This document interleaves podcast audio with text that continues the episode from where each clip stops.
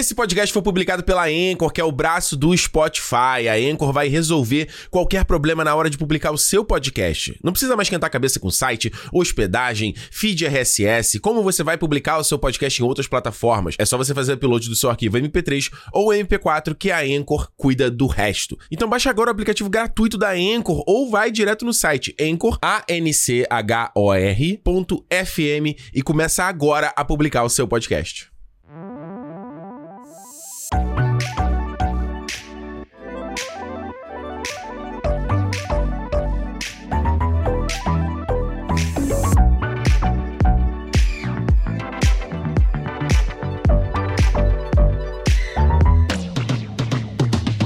Começando mais uma edição do Cinema, o seu clube de cinema em forma de podcast, meus queridos. Ricardo, a gente aqui com vocês em mais uma semana para falar sobre cinema, porque não tem coisa boa, seja no verão, seja no inverno, a gente tá cinema sempre aquele momento gostoso, principalmente agora chegando no final do ano, a gente vai ver os clássicos, a gente vai ver Esquecendo de Mim, a gente vai ver O Herói de Brinquedo, a gente vai ver Duro de Matar, Duro de Matar é filme de Natal, É. se Duro de Matar é filme de Natal, Homem de Ferro 3 também é, não Também esquece é, disso aí. também é. Do outro lado da linha, Alexandre Almeida aqui, congelado em Vancouver. Congelado. Simples. Qual é aí? Falei, falei agora, é o, é o data, data folha. Qual é a temperatura no GC aqui da câmera, vai? Simplesmente, olha só, hein? Pra você que tá aí no Hum. Brasil, que tá chovendo no Rio de Janeiro, que eu tô sabendo, mas tá calor, Ah, o verão já é. começou. Aqui Já em. Vancouver, o, ve- o inverno começou. E aí em Montreal também, né? Está Claro, fazendo, solstício, né? Solstício de inverno e solstício de verão. está fazendo uma simplesmente uma sensação térmica de menos 15 graus Celsius. Eita! O frio da Sibéria desceu para Vancouver. E eu aqui que vim pra Montreal, que, né, Montreal frio pra caramba, eu achei que eu ia estar, eu já achei que eu ia estar morrendo já nesse período do ano. tá frio pra caramba, mas cá tá, porra, tá frio mais frio ainda. Lembra que tinha um, tinha um quadro no Zorra Total, acho que era no Zorra Total, que o cara falava assim: Espera! É isso, espera pra tu ver. que que é? Tinha um cara no Zorra Total que falava isso, agora eu não sei aonde que, qual era o quadro, mas tinha. Espera, vai chegar, vai, Vai chegar. chegar. Eu tô pronto. mas- Nossa, tá maluco, cara. A galera não. A gente já falou, deve ter comentado antes, mas, cara, Vancouver não sabe lidar com neve, não, tá? Alexandre mandou um TikTok agora, o cara botou a música do Velozes e Furiosos. Com o, o ônibus, deslizando, fazendo drift na pista, mano. Não- Ele não dá pra entender, né, Alexandre? Não, dá pra entender. Na última neve que teve, sei lá, 20 dias atrás, era, o vídeo eram os carros que não conseguiam frear, né? Aí um carro batia no da frente, aí o outro batia no, da, no de trás. Já e- quase aconteceu comigo, tá? É. Já, já quase aconteceu comigo. Eu distraído na direção, o carro, eu tu freio, o carro não para, mano. Aham. E, e em contrapartida, eu descobri que da minha janela aqui do prédio eu consigo ver o aterro de neve. Você acredita que aqui em Montreal tem aterro de neve? É tanta neve que cai que o cara não dá só pra ele empurrar pro lado, assim, da, da pista, entendeu? Na calçada. Eles têm que botar num caminhão, aí eles levam num terreno baldio, aí tem uma máquina, tipo, de jogar água, assim, no show, na micareta, que aí joga neve, assim, aí fica formando uma montanha. Aí eu, a Juliana parou, tipo, um, um jato branco, né? Aí, lá pro alto e a gente viu uma, uma montanha subindo, assim, aumentando, aumentando, aumentando. There is no moon, that's no moon. Caralho, É. mano. É, é, é, uma, é uma realidade muito doida isso. Eu acho. É, muito, é muita maluquice. Você andar na rua tudo branco, todo mundo escorregando, caindo, olha. Eu não consigo entender. Eu, eu tava vendo um vídeo, no, tá aparecendo no YouTube, né? A pessoa falando como é que a gente vive no país de menos 71 graus Celsius, né? Que é na Sibéria e tal. Aí aí a, a menina vai fazendo vídeo, assim, como é que a gente sai na rua, como é que a gente se veste com as roupas e tal. Mano, a quantidade de roupa que eles têm que colocar, eles só podem tomar banho uma vez na semana. E a- o mercado que vende carne, Aham. tipo, na rua, eles não precisam nem se preocupar, porque a carne já fica. Tipo, aí mostravam vários peixes, assim, pendurados, tudo congelado. Coisa- Caralho. O cara dando a entrevista com um bagulho coberto até os olhos e, tipo, a- o cílio dele congelado. Com aquelas nevinhas assim, cara. É, os amigos nossos foram fazer uma viagem naquela, nas Rocky Mountains aqui, né? E Uhum. na época do inverno.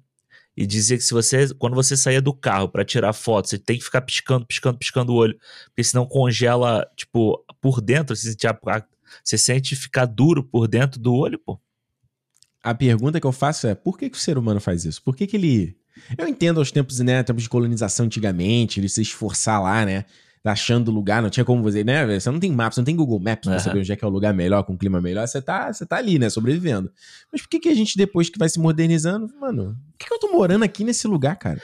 Já dizia o Capitão Nascimento, né? Eu não entendo essa vontade que vocês têm de fazer merda, né?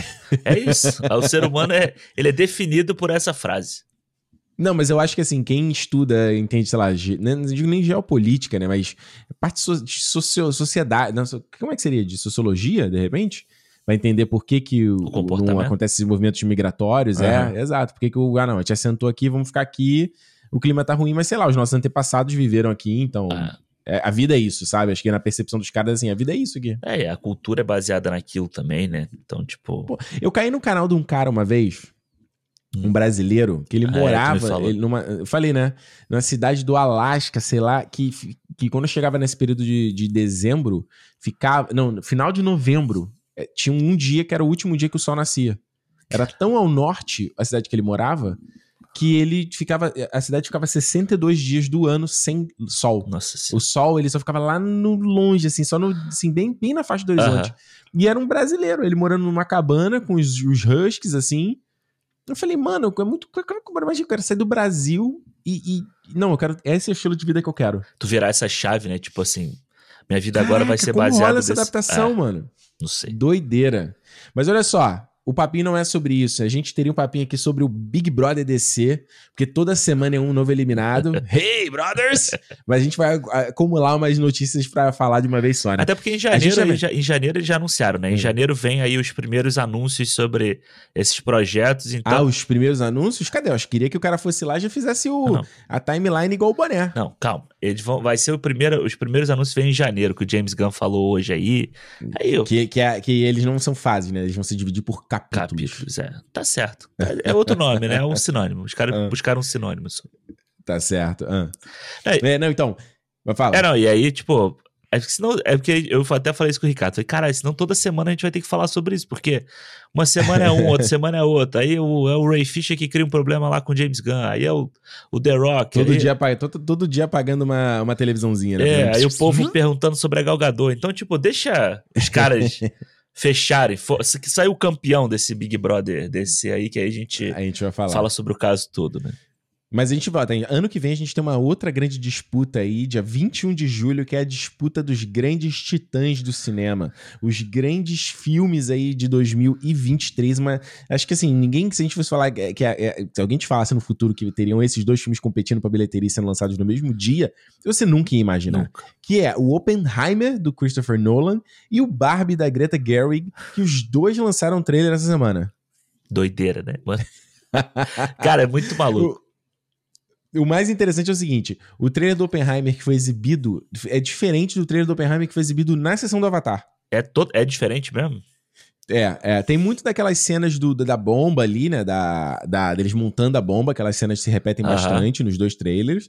E, mas o trailer que foi exibido, eles focaram mais nas cenas das reações químicas. Porque eu acho até porque são visualmente mais interessantes, entendeu? Aham. No trailer que foi exibido no Avatar, foram mais as cenas da história. Foram mais um trailer da história mesmo. Entendi. É capaz de ser o segundo trailer, entendeu? Saquei. E aí você tinha, tinha um grande foco no personagem do Matt Damon, ele conversando com o cara. É que ele mal aparece discuti- nesse trailer, né? Acho que ele nem aparece. Eu nem lembro dele aparecer. É, acho É. que ele nem aparece. É, e aí vai. Eu te falei, né? Ele vai entrecortando. Eu não sei se a gente falou isso no cinema ou falou em off? Falou em off, né? Que era em PB. Isso, você falou pra mim em off, é.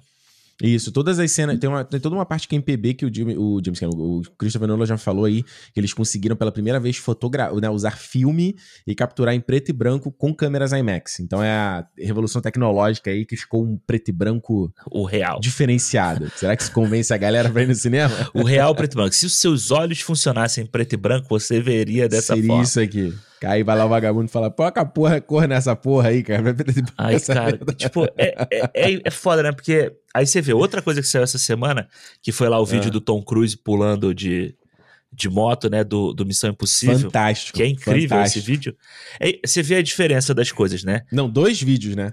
O vídeo do making off do prim- da parte 1 e o saiu a- o, o Feliz Natal dele, né?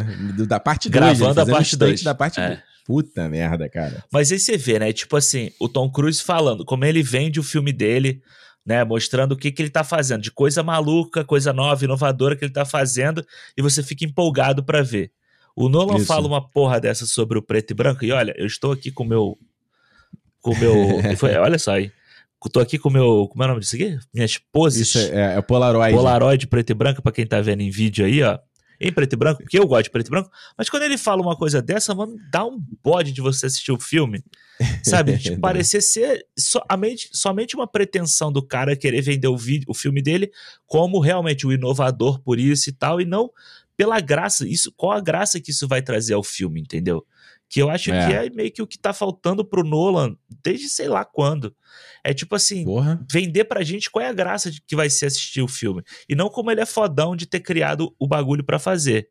E, É. dito isso, eu É. gostei do trailer do Oppenheimer, tá? Eu achei bem legal.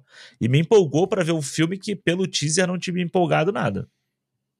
É, não, pô, aquele teaser nem conta, né? Era o cara com a explosão lá só, pô. Não É, conta. mas tipo. Esse é um teaser. É, então, mas se a gente pega o teaser do Barbie, que a gente vai falar, é outra Aham. coisa. Te empolga pra ver pela.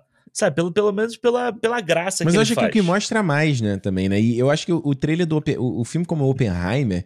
Não, é ah, um cara que, que né, criou a bomba atômica. Então, por isso que eu acho que foi. Eu estranhei, né? Eu, não, eu acho o trailer que eu vi no- na sessão do Avatar melhor. Aham. Ele me empolgou mais e tal. Mas eu entendo as escolhas que eles fizeram de ser mais visualmente chamativo, sabe? Aquelas explosões lá, o cara recriou, né? Fez uma explosão atômica, numa escala menor, óbvio, pra poder filmar e capturar em câmera, não ter que ser ter CGI. Isso é muito impressionante, assim.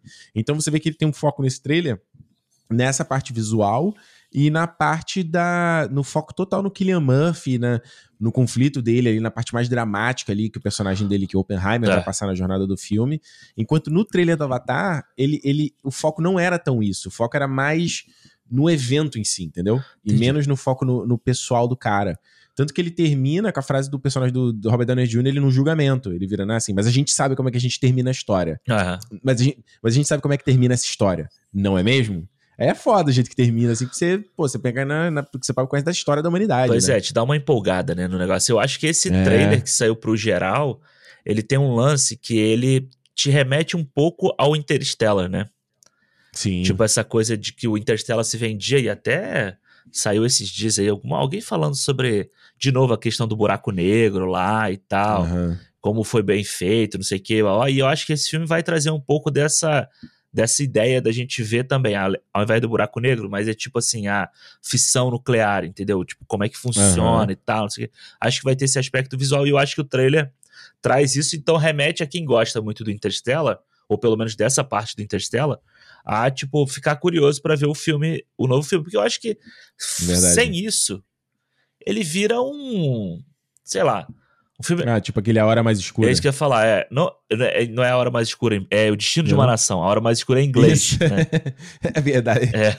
É verdade, viajei. Mas A Hora eu Mais sempre- Escura da Catherine Bigelow. É, eu sempre penso esse nome também. Mas é isso, sabe? Vai virar um filme político, histórico, cinza, sabe? Que todo mundo já viu É. várias coisas. Então, tipo, isso que me dá curiosidade, porque é esse lado do que vai ter o o Downey Jr., o Matt Damon, o Cillian Murphy e Isso. tal. Tipo, você vai ter o lado político, histórico, o lado dramático, e tem que ter o lado visual, porque o Nolan, tipo, a parada dele também é o lado visual, né? Então. Claro, é. E, eu, e maneira aquela, aquela, aqueles discos de luz azul, assim, fazendo.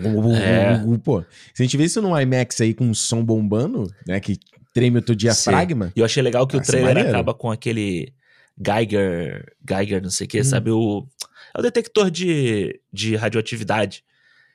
Ah, eu não, me- não me liguei. É, o trailer É. termina com aquele que fica fazendo, sabe, pra detectar radioatividade.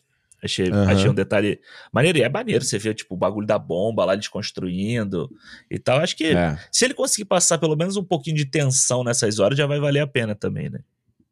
É, verdade. Mas ainda assim, esse, esse trailer é uma coisa que eu achei legal desse, desse trailer que saiu no, na- no- na internet. É que você vê que ele foca. Eu não sei se vai fazer sentido o que eu tô falando, se eu concordar. Mas ele. a- a- acho que a montagem do trailer. Ela, ela, ela tenta focar no que. no- nas nolices. Aham. No sentido de da explosão no- na, na música, o nome dele, a maneira como ele pega os enquadramentos. Se, você pegar um trailer, acho que do Batman, do Inception, os primeiros teasers, do são todos Interestelar. parecidos, né? É muito no mesmo jeito, assim, o mesmo É. tom, né? Tanto que eles usam até a mesma fonte, né? Sim. Isso, pô, é mesmo sendo. Claro, a gente não sabe se de repente o, o estúdio que editou o trailer é o mesmo. Mas é. O, o Nolan tá fazendo esse filme com a Universal, né? Depois Isso. que ele brigou com a Warner lá, por causa daquela treta de lançar os filmes no HBO Max, aquela porra toda, da pandemia. Então você, você vê que mesmo assim os caras. É isso que você falou, o trailer do, do Avatar ele não tinha essa vibe. Aham, Ele era um trailer maneiro, assim. Esse não, esse tinha um trailer do filme do Nolan. entendi. E é interessante pensar nisso, né? É, né, você vai ver a fonte. Foi o Nolan que criou a fonte também, a fonte inovadora. ele patenteou e todos os trailers deles podem ter essa. Mas é, mas é foda, é foda a questão do, do, do- eu digo, da montagem de conseguir passar a vibe, a mesma É. vibe, entende? Tipo, você vê que o cara tem uma. Ele, ele tem assinatura até nisso, até no trailer de como vender o filme. É a narração, né? Sempre o trailer é narrado, tem uma, um voice-over em cima das imagens e tal. Então, Verdade, verdade. Se você pegar o trailer do Tenet e bobear o primeiro teaser, deve ser a mesma coisa. é, eu acho que era também. Era tipo, era tipo, acho que a respiração lá do bagulho e alguém fa- e o John É. David Washington falando por cima, assim. É. E o que, que você- a gente vai prever, prever alguma coisa? Prever o quê? Terceira Guerra Mundial. É, Né, exatamente coisas isso. assim, Agora, o trailer eu acho que ninguém podia esperar. Na verdade, é um projeto que a gente tá aí já há muito tempo falando, mano, o que, que vai acontecer dessa porra? Porque se fazer um filme da Barbie, acho que inicialmente você fala, caraca, gente, pela, quem vai fazer um filme da Barbie? Aí quando você pega o nome da Greta Gerwig, pô, que fez lá o, o Adoráveis Mulheres, né? Fez o Frances Ha. Tipo, tem, ela é conhecida como, como atriz, reconhecida como atriz e reconhecida como diretora. Isso. Vai estar agora aí no, no a White Noise, vai ser Ruído Branco o nome desse É filme? isso mesmo, No- é ruído branco mesmo. Ruído Branco sai agora, dirigido pelo Noah Baumbach, que fez aí o História de Casamento, né? Stories, né? Dirigiu o Frances Ha e tal, que são marido e mulher. E eles vai, vai lançar, ela vai estar agora nesse filme com a Dan Driver e tal. Chega agora na, Já- última, na última semana, semana que vem, É, né? dia 30. É. É, é, na Netflix. E então, quando, quando você traz o nome dela e ela, ela vai ser a diretora, a Margot Robbie é pro- produtora, o Noah Baumbach é produtor e E roteirista o também. roteirista também, é. Aí tu fala, mano, peraí. Não é um, não não merchandising safado. Ah, Tem alguma coisa aí, né? Exato. E o trailer, eu acho que, cara, as imagens a gente achava uma loucura. Aí o trailer remetendo a 2001, Odisseia Odisseia no Espaço, acho que ninguém, ninguém no mundo apostaria isso. Não, eu acho que eu acho que primeiro pegou todo mundo pela surpresa, né? Porra. E eu acho que fo- fo- o que eu achei mais legal é você ver que, tipo assim, não é o, o spoiler pelo. O spoiler não, não é, não é só, tipo, a, a brincadeira pela brincadeira, sabe? Do 2001. Aham. Tem uma mensagem ali. Do tipo assim, né? A evolução da menina, da menininha, a evolução do brinquedo para a menina, a evolução É aquela história do, do daquela, daquela documentário da Netflix, lá, o Brinquedos da Infância, Isso, não? é.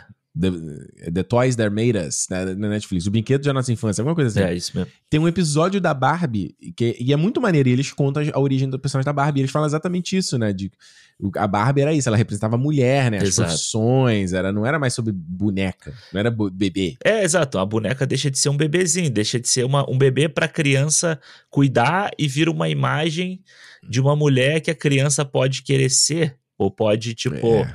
olhar ali e ver alguma coisa, sabe? Então você tem a Barbie qualquer coisa, tem, tinha a Barbie tudo, assim, né? E é, muito doido porque, tipo, você começa, né, com a Barbie voltada para aquele período que ela foi criada, Barbie dona de casa, Barbie, tipo, socialite, essas coisas, e depois a Barbie ela vai evoluindo pra Barbie, qualquer coisa, Bar- Barbie astronauta, Barbie bombeiro, Barbie qualquer profissão, entendeu? Tem. Aham. É, ninguém daria nada, né, Alexandre? Eu acho que eu sempre falo isso, né? Que é a parada que é uma das coisas que eu gosto muito do Tarantino, por exemplo, que é ele é misturar coisas que você nunca colocaria junto, assim. Eu acho É. que tem uma, tem, um- tem uma criatividade, tem uma genialidade disso, que é você olhar dois elementos que você nunca imaginaria eles funcionando juntos. E aí tu coloca e fala, uou, o bagulho, psh, É. mágica acontece, reação química, virou a bomba atômica acontece. É, e você vê que é um teaser real, um teaser, porque tem tipo de cena, tem cinco cenas do filme, todas curtinhas, então você vê a Margot Robbie, você vê o, o Ryan, Ryan Gosling, Gosling. você vê o Simu Liu, E tem uma- o cara do, do Uma Noite em Miami, não teve, não? Não tem. O cara que faz o, o, o Malcolm X, eu acho. ele tá nesse filme também? Não, Malcolm X, não. Quem ele faz no filme do One Night Miami? Ele não faz, não, mas não é o Malcolm X. É, o Malcolm X, não. Caramba, ele tava junto ali do lado do Ryan Gosling, ma- maluquice minha. Pode ser, não... One Night in Miami. É um dos principais, é o, é o Kri- Kristen Belair, né? Esse cara não? não sei. Kingsley, Kingsley Belair. Ah, é que faz o, ele faz o Malcolm X mesmo. O Malcolm X, não acertei. Então eu acertei. É ele mesmo. E eu falei assim: caraca, eu não sabia que esse cara tava no filme também, da Barbie. Será que é ele mesmo? É ele mesmo, na Barbie. É ele mesmo? Ele tá do lado do Ryan Gosling. Ele e o Chito Guata, que faz o. O Gato, que faz o Sex Education. Isso. Inclusive, eu tô doido pra nova temporada, que não sei se vai ser boa, né? Porque vai mudar tudo. é porque é malhação, né? Agora é a quarta temporada, já fechou três anos Ah, de pode segundo crer. grau. Então tem que agora virar, virar outro elenco, sair a vagabanda, aquela coisa toda e tal. Mas o. Teve ele e o Chito, o Chito, o Chito Gato agora vai ser o Doctor Who também, O né? Acabou Doctor de Who. mais essa semana dele É. e tal. Aí tem eles três, né? Eu não sabia. Eu, eu, eu não sabia que eles iam ser do mesmo grupo, né? Porque você tem o, o grupo, tem o Simulil também, que vai ser o que que ele. Se ele vai estar que em que outro é, né? grupo, se ele vai ser um rival do Ken, sabe? Tem uma. uma coisa, mas, pô, É. eu tava olhando aqui. O elenco ainda tem Will Ferrell. É pro- teu querido. problemático isso. Mas, Ó, o pessoal falou aí, recebi a mensagem que o filme do Will Ferrell aí de Natal é bom, hein? Vai ver não? E- Cadê tua lista cara, aí? toda vez eu, eu penso assim, "Putz, será? Será? Será? Michael Cera, Gosto. Kate McKinnon, a- Ok. América Ferreira, Gosto. a Issa, Ra Issa Rae, é Issa Rae, né? Que é o nome. Pô, sucesso, faz o Insecure da É. HBO. Gosto. O Alexandra Shipp. Alexandra Shipp. Ah, sim, a Tempestade do X-Men, pô. Então, tipo assim, tem gente pra caralho no filme, sabe? Tipo, Aham. eu acho que um- E é muito doido, né? Que é o Warner contra o Nolan, né? Agora que eu tava pensando, né? Olha aí, No mesmo fim de rapaz. Vai ser os, os- os amigos antigos, né? O logo da Warner é tipo Mortal Kombat, assim, né? O Nolan, tipo, verso fight. Mas eu, cara, eu vou te falar, eu depois desse. O teaser foi muito legal, anim- a- anima a gente ver, né? O filme, assim, tipo, pela criatividade que eles já usaram ali. Se essa criatividade remeter lá no filme, né? Se for usada no filme também, pô, eu acho muito bom, mano. Eu gosto da Greta, sabe? Eu gosto dos filmes dela. Eu gosto do Francis Uhum. Ha, eu gosto do. Eu gosto até do Lady Bird, sabe? Que muita gente torce o bico. Lady Bird. Eu gosto do Lady Bird. Eu prefiro Lady Bird do que eu adorava as mulheres. Da Lady Mulheres eu achei. É, nossa. esse eu não vi. Eu dormi no cinema. É. Achei muito chato esse filme. Nossa. Mas eu senhora. acho, pô, foda. Ela tá escrevendo e dirigindo. Eu fico pensando ela e o Noah Baumbach em casa discutindo o filme da Barbie, né? Tipo assim, então, como é que a gente vai fazer essa cena? Então, qual... Né? Tipo É. assim, porra. E acho que eles têm filho, né? Imagina, sei lá, se se uma menina vier brincando com a Barbie e tentando sair a ideia É. ali. Mas é muito foda isso, né, cara? É que você não teve uma, uma matéria, um trabalho na tua faculdade, teve um negócio desse de misturar coisa também? Eu tô viajando. Teve, não? De misturar uma coisa com a outra? Que você pegou, que você pegou o negócio do, do Coringa, misturar com a Cidade de Deus. Não teve um negócio desse? Ah, é, tipo, era. Não, não, é... não pode falar, esse projeto tem que manter em Não, segredo, não, né? pode, não. É, isso aí é porque eu não precisava fazer isso. Eu é que fiz na hora de, de criar, é porque você podia usar eu- elementos de outras, outros filmes, né? Aham. Aí, tipo, na hora de criar, eu. O do Coringa, tipo, eu fiz um curta, eu fiz um curta, eu escrevi um curta lá que era que a ideia era que, tipo, era um cara contra o outro e no final eles tinham um debate, tipo, Coringa e Batman, sabe? Do, igual na, Aham. na cena lá da delegacia. E é meio que isso, sabe? Você pegar referências e, tipo assim, todo mundo lá no curso, eles sempre falam isso, sabe? A gente faz a referência que a gente tem. Tipo, a gente pega quem a gente é, não idolatra, né? Mas, tipo, tem como ídolo, ou tem como, tipo, é, você é fã ou você gosta da obra daquela pessoa e você com certeza vai usar aquilo ali como referência pra você, entendeu? Então, tipo, Aham. é normal isso aí. Inclusive, o que você usa de referência de história da sua vida, você junta com história de coisas que você gosta também. Então, é normal. E eu acho que eu acho que o trabalho do Noah Baumbach, ele é muito, como é que fala? Muito humano assim, sabe? Ele escreve de um jeito que parece gente realmente falando. E eu acho que É. a Greta tem um outro lado, porque se você vê o, o Lady Bird, ele é um filme realista, mas o papo da Lady Bird, ele é, ele é muito sagaz, assim, sabe? Ela é muito esperta, ela é muito. Tem umas tiradas, Aham. tipo do que o Booksmart, depois a, a Olivia Wilde lá tem no filme dela também. Essas sa- Aham. umas sacadas muito rápidas, muito boas, assim, pra comédia e pra, pra questão social, misturado com o tom do filme, sabe? Aham, verdade. Então eu acho que, pô, se eles os dois trouxerem isso pro, pro Barbie, eu vejo muito menos do Noah Baumbach podendo ajudar num filme como Barbie, mas. Mas vamos lá, né? Porque, porque eu vi na entrevista da Gata Girl no Jimmy Fallon que ela falou que tem um, tem um arco, o Ken, né? O Ken é o tipo um. Ele é um cara meio sem propósito, Aham. assim, né? Um cara meio. É o sidekick da, da Barbie, né? O que, que significa isso? Que ele é um cara. O que, que ele tem? Qual é a profissão dele? Qual é o sonho, a ambição, entendeu? Será que As o, conquistas. é, será que o Ken vai ser o. Vai ser, tipo, aquela coisa de só veem ele como bonitão, sabe? Aquela coisa assim, tipo. Isso, é, é, é. É, é uma coisa que ela fala no, falou numa entrevista, né? Então, assim, cara, eu não sei você, Alexandre, mas pra, é que assim, no Brasil, a- os filmes eles não estão confirmados que vão sair no mesmo dia, tá? Aham. Tanto que o trailer da Barbie saiu sem data, mas nos Estados Unidos, lá fora, internacionalmente, ele vai estrear no mesmo dia. Se pudesse escolher só um, claro, a gente pode ver os dois, mas se pudesse escolher só um, desculpa, mas eu vou de Barbie. É, eu acho que eu também. Não Pela é? curiosidade Não de ver, dá. assim, na primeira, de primeira, ah, com certeza seria também. Pô, pra que, que a gente vai ver filme de coisa triste, de lembrar, tipo, que o mundo é horrível? Pra que, que a gente precisa ver lembrar De que é bomba horrível? atômica que matou gente pra caralho. Porra, pra que a gente precisa saber isso, né? É. Pra que? Outra pandemia já chegando aí, na. Já tá ainda virando a esquina aí pra a- atingir a gente. e a gente vai ver filme de desgraça, pô. Não dá, cara. Só falta essa, né? O ter que fechar os cinemas e o Nolan não poder lançar o filme dele de novo, né? Mano, o Nolan. O Nolan, olha, vocês vão matar o Nolan, tá? Imagina ele tornar a pandemia fecha cinema, o, o Nolan vai infartar.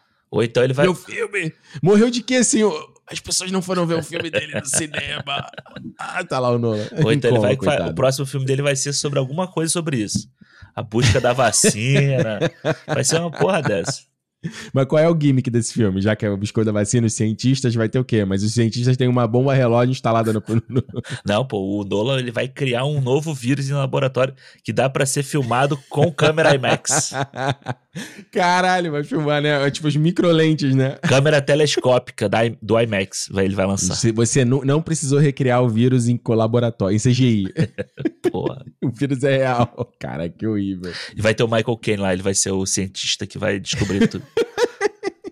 Coitado. Alexandre, sobre o que que a gente vai falar essa semana no cinema? Vamos falar o quê? Sobre a maior surpresa do ano? Podemos chamar Maior assim? surpresa. A maior surpresa do ano. Ninguém esperava nada e entregou muita coisa. Entregou tudo. Entregou tudo. Endor, a nova série aí de Star Wars, sem nenhum nada. Uma história Star Wars, sem um conto Star Wars, sem porra nenhuma. Endor. Não faltou, não? Faltou um pouco, não? Ah, faltou, Faltou não. um tá, pouco, tá né? bom, tá bom. É isso que fez ser bom. É isso que fez ser bom. É isso, é o nome, é o nome ser singular. Não, é menos, é menos essa palhaçadinha de nhenhenhê Star Wars, nhenhenhê, porra, em que timeline tá, não sei o que, entendeu? É isso, é, é a história pura e simplesmente. É isso aí. Olha, vamos falar então sobre aqui a tem- primeira temporada de Endor. Os dois episódios já estão disponíveis no, disponíveis no Disney Plus. Então a gente vai falar com spoiler, vamos falar com todos os detalhes, tudo o que aconteceu. Se você não viu a série ainda, então você espera ou você ouve aqui o podcast sem saber. Eu sei que você tem a galera que gosta. No encontro lá no Rio de Janeiro, a galera tinha a galera lá que tava falando: ah, eu ouço cinema sem ver os filmes mesmo, pra saber É. tudo. Falou. É, é, a Clarissa falou. "Ah, Eu vejo mesmo, sei que. É. Agora, a gente então vai falar com todos os detalhes. Se você não quiser saber, só aguarda o podcast pra ouvir depois. Eu vou ver, assistir lá a série, que é bacana, vale a pena se você gosta de Star Wars. Eu não acreditava nada, eu estava descrente. Vocês lembram aqui quando eu falei aqui no, no cinema do Kenobi Não que vai eu não ia ter. ver nada? Não ia ver, não ia, não ia mesmo. Tava certo. Não, e, é. cara, foi surpreendente. E eu vou falar mais como foi essa experiência aqui mais à frente. Lembrando, Cinema Podcast lá no Twitter e no Instagram. Segue a gente lá. Trocar uma ideia com a gente nas redes sociais também, mandar mensagem pra gente se você quiser comentar tudo que a gente tá falando aqui no programa. Você pode fazer lá nas redes sociais, a gente sempre tá ali de olho o que, que vocês estão falando e sempre pega um comentário mais relevante pra trazer pra cá. Se você quiser falar, escrever um pouquinho mais, ou você não usa rede social, você pode também fazer no feedback arroba cinemopodcast.com. E aí você escreve lá o e-mail. A gente não tem um espaço de, de e-mails, de leitura de e-mails aqui, mas sempre que tem uma mensagem bacana, a gente separa pra trazer aqui pro programa né, de feedback da galera. Então, se você quiser fazer aí, também tem essa opção. E lembrando, a gente tá lá no Catarse com uma forma de você apoiar o nosso projeto pra gente continuar aqui, né? Esse projeto, projeto independente, pra gente continuar aqui fazendo as coisas, tocando a bola. Agora a gente grava no remoto, a gente tá com uma nova, um novo desafio aí na frente. Então, se você quiser colaborar, você pode fazer aquela colaboração mensal, né? com- No, no valor que você quiser, ou de uma vez só também, tá? Tá de boa. Isso. É só, é só você ir lá no clube.cinemopodcast.com que ele vai te redirecionar pro Catarse e aí você pode colaborar lá e vai ser muito legal. Se você puder, né? Se você gosta do podcast, quiser apoiar o nosso projeto pra estar aqui no ar e a gente tá- te convida lá pro nosso grupo no Telegram, trocar ideia lá com a galera. A gente tem que voltar ainda a oferecer lá os, os recompensas, né, Alexandre? A gente tá devendo, né? É, a gente tá, a gente ficou naquela, não, vamos pensar, vamos ver o que a gente faz e tal. Aí teve essa parada toda Aí a vida, a, a mudança, tudo ferrou. Mas, Mas é... é- legal, a galera, a galera no grupo tá lá ativa sempre. É, sempre tá participando, o pessoal tá lá, pô, toda vez, toda hora sai o mesmo papo. Aí o papo. Toda papo hora. A gente, tava, a gente tava gravando agora há pouco o pessoal mandou mensagem aqui. Ei, isso aqui não vale pra um papinho, não. Isso aqui não vale falar não sei Pois que, é, não. isso é legal, isso é legal também, essa troca de. Aí é legal quando o pessoal vê um filme, vai lá e já fala, já comenta. Pra quem gosta de É. é, fazer binge watch aí, o povo vê essas porra dessas séries da Netflix rapidinho também. Sempre, sempre com, aquele, com aquela área, coisinha de spoiler, né? Então, se você não quiser tomar spoiler, você consegue. isso usar é muito sem- maneiro. sem- Muito foda. Essa, Isso é muito esse foda. negocinho do spoiler, assim, eu demorei pra entender como é que funcionava pra fazer, mas é uma, é uma, boa, uma boa sacada. A gente tá virando vovonauta, Alexandre. A gente Porra. demora. Eu já tô naquela assim, pô, tinha que ter um botão ali pra fazer isso. Sabe? Ver mensagem. É, não, é tipo assim, spoiler, aí você marca, entendeu? Você clica e já ah, faz. como você manda com spoiler. É, Aham. pô, tu tem que marcar Eu não sei até hoje. Eu Pô, não faço ideia de como é que é. Tu Ah. tem que ma- selecionar a mensagem toda, aí você vai lá, Ah. formato, aí você vai no formato, Hum. você bota spoiler, aí ele vai transformar em spoiler. Então você tem que mandar a mensagem primeiro e depois Não, você não, não, cobre ela Quando você estiver escrevendo ela, Ah, aí você seleciona como se fosse selecionar pra Ah. copiar. Formato. Porra, super escondido. Pois é. Nossa senhora, super escondido. Velho, a gente não tá Meu tão Deus velho assim. É, então tão, tão vovonauta assim não. Vovô Naldo. Olha só, se você tá vendo a gente pelo YouTube, dá um subscribe aqui no nosso canal, pô, deixa um like aqui, deixa um comentário, participa aqui do nosso papo também, porque é sempre legal a gente não só tá gravando, mas ter você aí do outro lado acompanhando e comentando também tudo que a gente tá falando aqui, certo? certo. E é, porra, é um cinema aqui inédito, papo inédito. Papo inédito, porra! Não, não só inédito, né? Novo, né? Porque não tem três É. meses igual os outros. Agora, olha só, será que a gente tem, será que a gente enferrujou de fazer o cinema?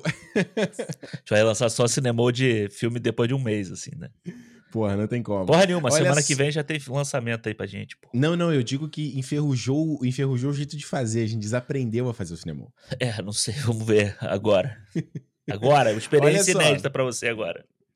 Falei aqui no. Te- ou melhor, eu- eu- quando eu eu comecei a ver, né? Falei, não vou verendo. Não quero Uhum. ver, não me interessa no personagem, não me interessa na história. Tudo que a Disney tem feito com Star Wars é uma coisa. Porra, Lucas tá cagando, tá uma, uma merda, não quero ver. E aí começaram a ser os primeiros reviews, a galera falando, elogiando muito bem e tal. Eu falei, porra, não é possível. Fiquei curioso, fui dar uma olhada. Não é possível. Não é possível. Mano, com dois minutos de série, o que que eu fiz? Eu peguei e mandei uma mensagem pra Alexandre. Vai tomar no cu, Lucas Filme, o que eles fizeram com Kenobi. Porque assim, não tem como, cara. Nos, nos primeiros frames, você já vê, é perceptível pra qualquer... Tem que não tem olho treinado, o nível de produção da parada. É. A qualidade do negócio. Cuidado, Não, né? do- do- o cuidado, o acabamento do, do- no, no cenário, o jeito de filmar, o, o, o, o, CGI, é tudo.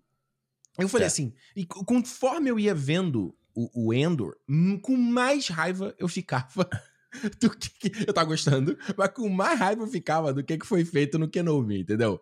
E, e, tipo assim, porque é- era um, é um Blade Runner com a skin de Star Wars, porra. É. É isso. Ou Star Wars com a skin de, de Blade Runner, né? É, a gente falou isso, a gente falou isso ou no programa de Anéis de Poder ou no de Ca- Casa do Dragão. É, é muito doido, porque é a série. A gente falando de Anéis de Poder, né? Que Anéis de Poder era série que era uma série que parecia qualquer coisa, com a skin de Star Wars, de Senhor dos É. Anéis. E, e o Endor, isso é benéfico nela. Ela é benéfico ela não parecer Star Wars, no melhor sentido. Porque, cara, amo Star Wars, tá aqui na minha pele, adoro. Mas e- e, tem que assumir, eu, eu reconheço que Star Wars é meio tosco. Seja a trilogia clássica, seja os prequels, sabe? E, e quando vem a série sequel, ela é maneira porque ela traz o Star Wars pra aquela coisa arrojada, filmão, sabe? Aham. Superprodução. Ele dá aquela renova, né? Aquela, muda aquela linguagem do, do George Lucas e tudo mais. E quando a gente vai para as séries, eu, o que me pegou é que o Star Wars ele parecia que ele voltava a ser aquela coisa meio tosquinha, entendeu? Aquela coisa não tão sofisticada de séries hoje em dia, como Aham. poderia ser. O Endor foi a primeira série, desde que a gente fala de série de Star Wars, o Endor foi a primeira série que eu falei, era isso que eu tava esperando. Era exatamente isso. É, eu acho que, assim, eu não. Eu acho que Mandalorian, tipo, a primeira temporada é uma, é uma, é uma temporada muito. Como é que se diz assim? De, de teste, né? Pra ver se vai funcionar aquilo ali, aquele formato e tal. Mas eu acho que a segunda temporada, ela, ele já tem. Eles já trazem essa coisa de, de blockbuster. Eu acho que eles trazem uma Isso. coisa de blockbuster no, no Mandalorian, sabe? Principalmente no, no segundo episódio ali, com aquele planeta de gelo, sabe? Como você filma a perseguição de nave e tal. Ele é, ele é muito. Ele é muito blockbuster. Mas eu acho que o Endor. O que ele faz. Eu acho. Assim, eu vou deixar, deixar bem claro aqui, tá? Que eu, eu achei Ah. Endor muito foda, assim. Eu acho muito maneiro. acho muito bom. Tu, praticamente tudo na série, assim. Porque eu acho que eles fazem uma coisa diferente com Star Wars, sabe? A gente não deixa de entender que aquilo ali é Star Wars, sabe? Pra ser diferente. Você não precisa mudar tudo pra ser diferente.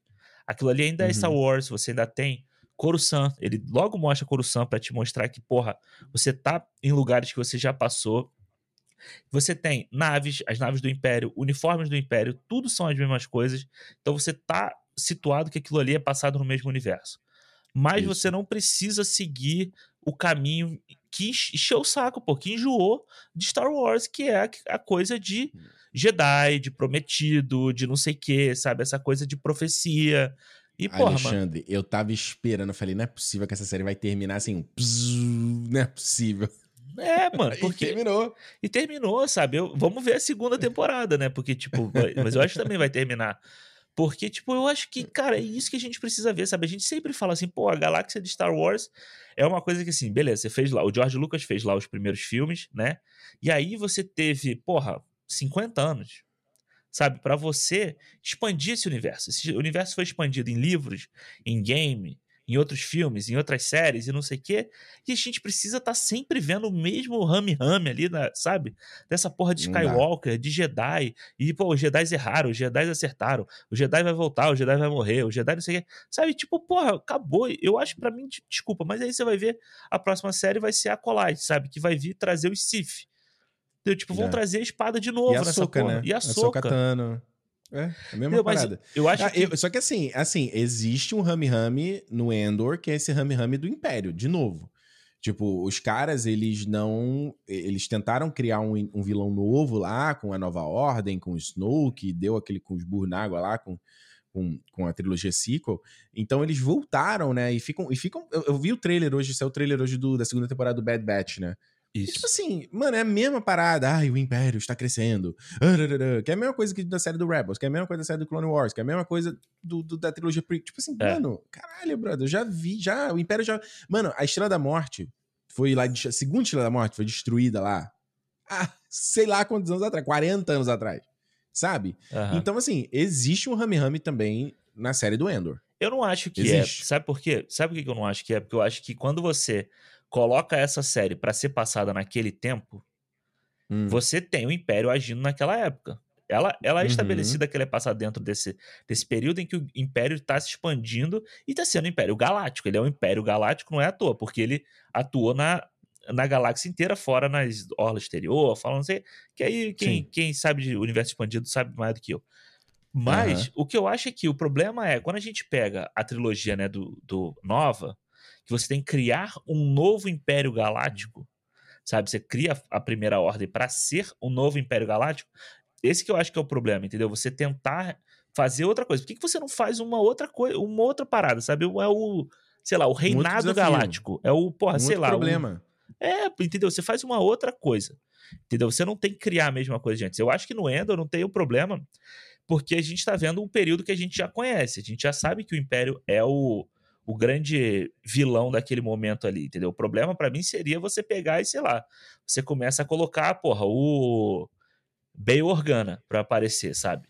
Você pega, vai botar pra aparecer a Princesa Leia. Poderia, olha, poderia. O Bey Organa poderia ter aparecido. Poderia, tranquilo. Que É um eu acho que ele vai Fantasy- aparecer na segunda, na segunda temporada. Ele tem que aparecer na segunda temporada. Ele tem que aparecer. Não é nem, eu não diria nem fanservice. É tipo um personagem que tem que estar ali. Ele, ele, ele precisa estar ali. É, na segunda temporada tem que ter, aparecer C3PO, R2D2. Tipo, não tem como não. não se, ele, se ele se envolver com os rebeldes mesmo, não tem como não, não acontecer essa parada. E Mas eu acho que é aquele negócio- que você falou. Mas é o problema que do, do o problema do Kenobi é você enfiar a Leia goela abaixo dentro da história em que Ah, ela não, não. precisava. Alexandre, Não. Kenobi. Leia é um dos problemas de Kenobi. Ela é, É, mas- um dos erros de Mas Kenobi. aqui você não precisa fazer isso. Beleza, se um personagem aparecer na próxima temporada, onde eu acho que vai que né, que a gente já tem a, a, a missão do Endor chegando próximo ao episódio 4, né, próximo ao Rogue One, que vai ser o Isso. que liga com o episódio 4. De boa, entendeu? Mas não que isso vire parte da história. Não que, tipo, porra, o Endor vai ter que fazer uma missão pra Princesa Leia, entendeu? Isso vai ser o grande plot do Puta bagulho. Que pariu. Não é, isso. E eu verdade. acho que essa é, essa é a parada da série pra mim. É, é, uma, é uma força, é, o- é o- é a, é a rebelião, né? Crescendo e agindo por aí. Eles estão agindo por aí. Entendeu? E não, e não agindo no quintal do Bay Organa, entendeu? Não precisa ser no quintal dele. Eu digo, cara, eu vou te falar que se tinha um fanservice que poderia pra mim ter aparecido, seria o Palpatine. Eu acho que o Palpatine tinha É, toda, é, é, todo ele tinha. sentido ele ter aparecido nessa série. E Nem aí que é fosse a foda, voz assim, dele, tipo, né? Porra, ele aparece lá no Kenobi, nada a ver aquela parada. E aqui ele, ele se ele tivesse ali numa, numa num, tem até aquela cena do congresso lá com a, com a Momófima e ela falando sozinha e os caras. Ah, Exato. Eu fiquei assim, porra, faltou ali um um, de repente, um You can't handle the truth, sabe? Um bate-boca, uma parada mais maneira ali. É. E eu falei, cara, o Palpatine, ele, ele faria sentido estar nessa série. É, sim. Eu acho que não precisa aparecer, porque ele, ele é muito citado, né? Mas se ele aparecesse, é. não teria problema, eu acho, assim, sabe? É, não seria problema. E é legal quando eles citam, né? Que eles falam que o Palpatine é meio vaidoso, ele é meio é. impaciente, é. umas coisas assim. O quem eu achei que fosse. Quem eu achei que fosse fazer um cameo aqui, pra aparecer, fosse, ia ser o personagem do Ben Mendelssohn. Ah, o, o. Como é, é o nome dele? Nossa, eu já esqueci o nome dele. Não faço Krennic. Krennic General é Krennic. É, é. é, ele poderia também, verdade, né? Porque você vê, o é, pessoal eu, já eu... usa a roupinha igual a dele, né? Lá naquele. Onde tem a. A branquinha. É, aquela roupinha branca. Aquele outro uniforme. Isso é legal você ver as outras camadas do Império, né? A gente estava acostumado sempre a ver o, os, os nazistões lá, né? De, ver, de cinza, né? E tal. E agora Isso. a gente vê que tem outras, outros setores do Império também, isso é bacana. Total, o que tem que ser, né? Porque se o cara tá conquistando uma galáxia, porra, né? Exato. Eu acho que é, é, o mínimo, é o mínimo que você espera, né? E eu acho que uma coisa legal da, da, da dessa série é justamente essa, essa de é, como você cria o, o, fascismo, né? Como o fascismo ele, ele domina a sociedade. Porque não é de um dia para o outro, né? Ele não é a virada, né? As, as, as coisas. É, é, é, pouco a pouco e tem gente que às vezes abraça a parada e quer que a coisa aconteça. Talvez até faltou aparecer isso um pouco mais na série, né? De, da galera que, que acha que o Império é legal. Eles citam um pouco ali naquelas festas que a Mon Mothma tá, mas eu acho pouco ainda. É. Sabe? Da, da, galera que, tipo, acha que não, o Império vai ser melhor. Pô, ele tem aqui para proteger a gente, vai salvar, botar ordem e tal. É, eu, acho que faltou um pouquinho mais disso, né? É, e é doido, né? Porque a gente, a gente tá, tá é, aquele negócio, né? A gente tá vendo aí o mundo hoje em dia como é que ele é, né? E a gente sabe uhum. que, tipo, nesse meio, nesse ambiente dessa galera e tal, não sei o quê, existe muito apoiador desse tipo de regime, entendeu? Porque eles estão se dando bem, aquela galera toda que vai lá, o marido da Mon Mothma lá, tipo, a galera tá super de boa com a situação porque eles estão, né, eu já dizia lá, as meninas, onde o rico cada vez fica mais rico, né? Então, tipo, que, aliás, isso. referência aos últimos Jedi, né? Falou para ele ir para Cantobite. Pois é, exatamente. Olha tipo, aí. É. Mandou ele lá pra. Mano, é aquele negócio. Eu acho que é legal porque, tipo assim, é aquilo que a gente sempre fala da Marvel, né? Você fica. Você perde a vergonha do que você criou. Se tá Não lá, mano. vergonha. Tá lá. Tá lá, tá lá. Tá é. Tá lá. Pô, traz as crianças, traz os cavalinhos, traz todo mundo, cara. É, tá aí. E eu, eu acho legal, e um dos aspectos que foi mais interessantes para mim da série foi é, aquela. Em, em, obviamente, você tá lidando com o Endor agora, que é um personagem que ele não é o cara que a gente viu em Rogue One. Ou seja, ele não é um cara comprometido com a causa, né? Isso. Então, a primeira temporada é justamente para você criar o que, como você vai fazer um cara que não liga, um cara que simplesmente quer fugir, um cara que tá nem aí pra parada mas que de começo você já vê que ele já tá envolvido, o que é que ele fala no Rogue One, né? Que ele tá envolvido desde que ele tinha 5 anos, ele tá desde pequeno envolvido com o, Império, o Império afeta a vida dele desde a vida dele inteira. Isso. E como você cria essa, essa fagulha de, de, de revolta nele, né? E, e mas, mas um aspecto que eu acho muito interessante é, por exemplo, que você falou de, do Império não ser é, aquela, aquela homogeneidade que a gente viu antigamente, né? Eu, eu tô até confundindo. O Stormtrooper só apareceu no último episódio, não? Ou eles apareceram antes? Eu não lembro deles aparecerem antes o Stormtrooper, eles aparecem. Eles. Não, acho eles, que só aparece no último episódio. Acho que, não, não, eles aparecem no, no lado da, hum. da praia também. Tem uns hum. que eles estão pegando. Não, não, isso. Que eles estão é, pegando e botando na. É, na, pra qual prisão vai. É, eles aparecem ali. Boa, mas muito rapidinho, né? Sim, muito rapidinho, sim, né? Sim. Eles andando ali, lutando. É tanto que até me chamou a atenção. Agora, o que eu acho interessante é quando você pega o planeta de, do Ferrix, né? Aquele planeta lá onde é que mora lá a, a, a é, é Marna, Varna, esqueci o nome dela, a mãe, a tia Petúnia. Marwa. E o Endor. É, isso. É. Que você tem, tipo, uma. Que eu até fiquei confuso no começo. Falei, mas esses caras são império ou não, né? É tipo, era tipo uma, uma, uma força policial, uma força de lei ali. Isso. Que, tipo, tava, tava, respondia ao Império, mas não era o Império. Uhum. Não é? E é, você tem o personagem dos. Vai, eles, parecem uma, eles parecem uns seguranças, sabe? Sabe essas empresas Isso. de segurança privatizadas, privadas, uhum. na verdade. Eles pareciam umas uhum. coisas meio assim, sabe? Eles estão cuidando de alguma coisa que o Império faz ali, entendeu? Tipo, então, eles são tipo os seguranças do Império para aquela aquela refinaria, sei lá o que é aquela parada que tem ali. é, eu imagino assim, imagina como é que o Império se instala, né? Você tem vários, várias bases, então vamos lá, você chega no planeta desse, e tem uma força que já cuida ali da parada. Isso. Eles falam, ó, agora vocês reportam pra Império. Vocês- daqui- a gente vai, aos poucos, vocês vamos transformar você em Império. A gente vai Aham. mandar o uniforme, vai mandar o guideline, o que, que vocês têm que seguir. É, vira uma milícia do gente, Império, tá? né?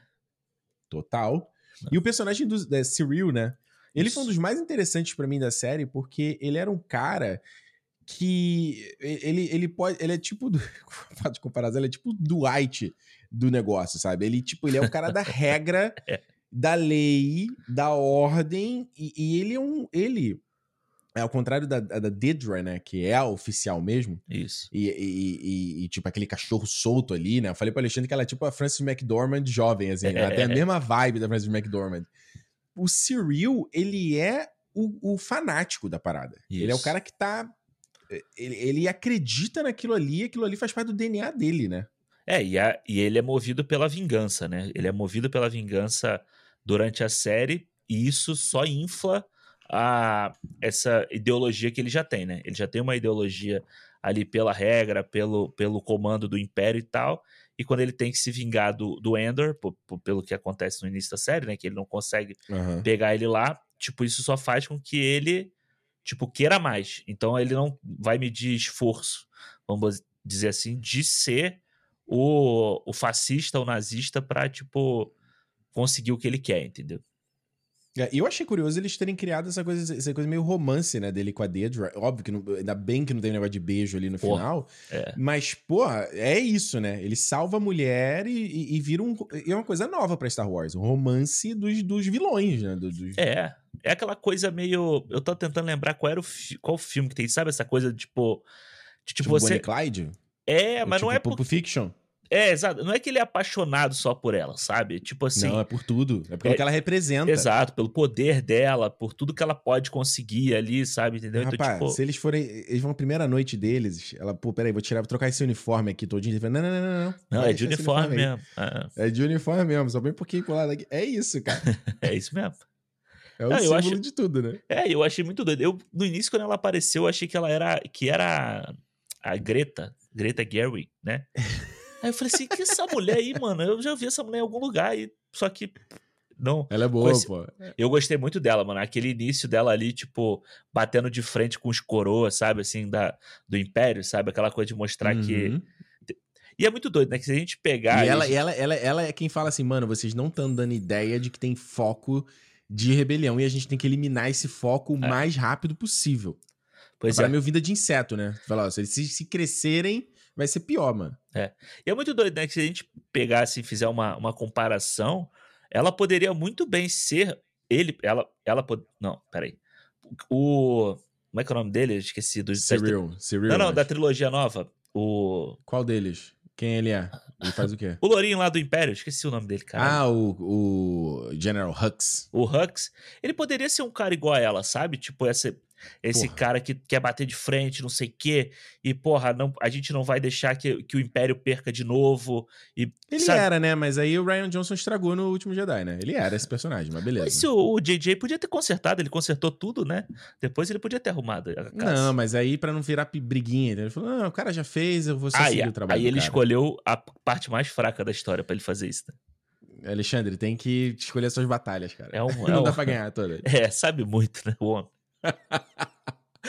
Agora, eu acho, eu, eu acho fascinante na, na coisa do Cyril, principalmente quando ele. O lance dele perder o cargo dele tentando. e- Ele e a Deirdre são muito parecidos nesse sentido. Um dela que ela sabe é, é aquela coisa de intuição, de tipo assim, eu sei fazer meu trabalho e eu tô vendo algo que esses caras não estão vendo. Eu tô- O pessoal acha que eu tô sendo obcecado, que eu tô sendo paranoico, mas não.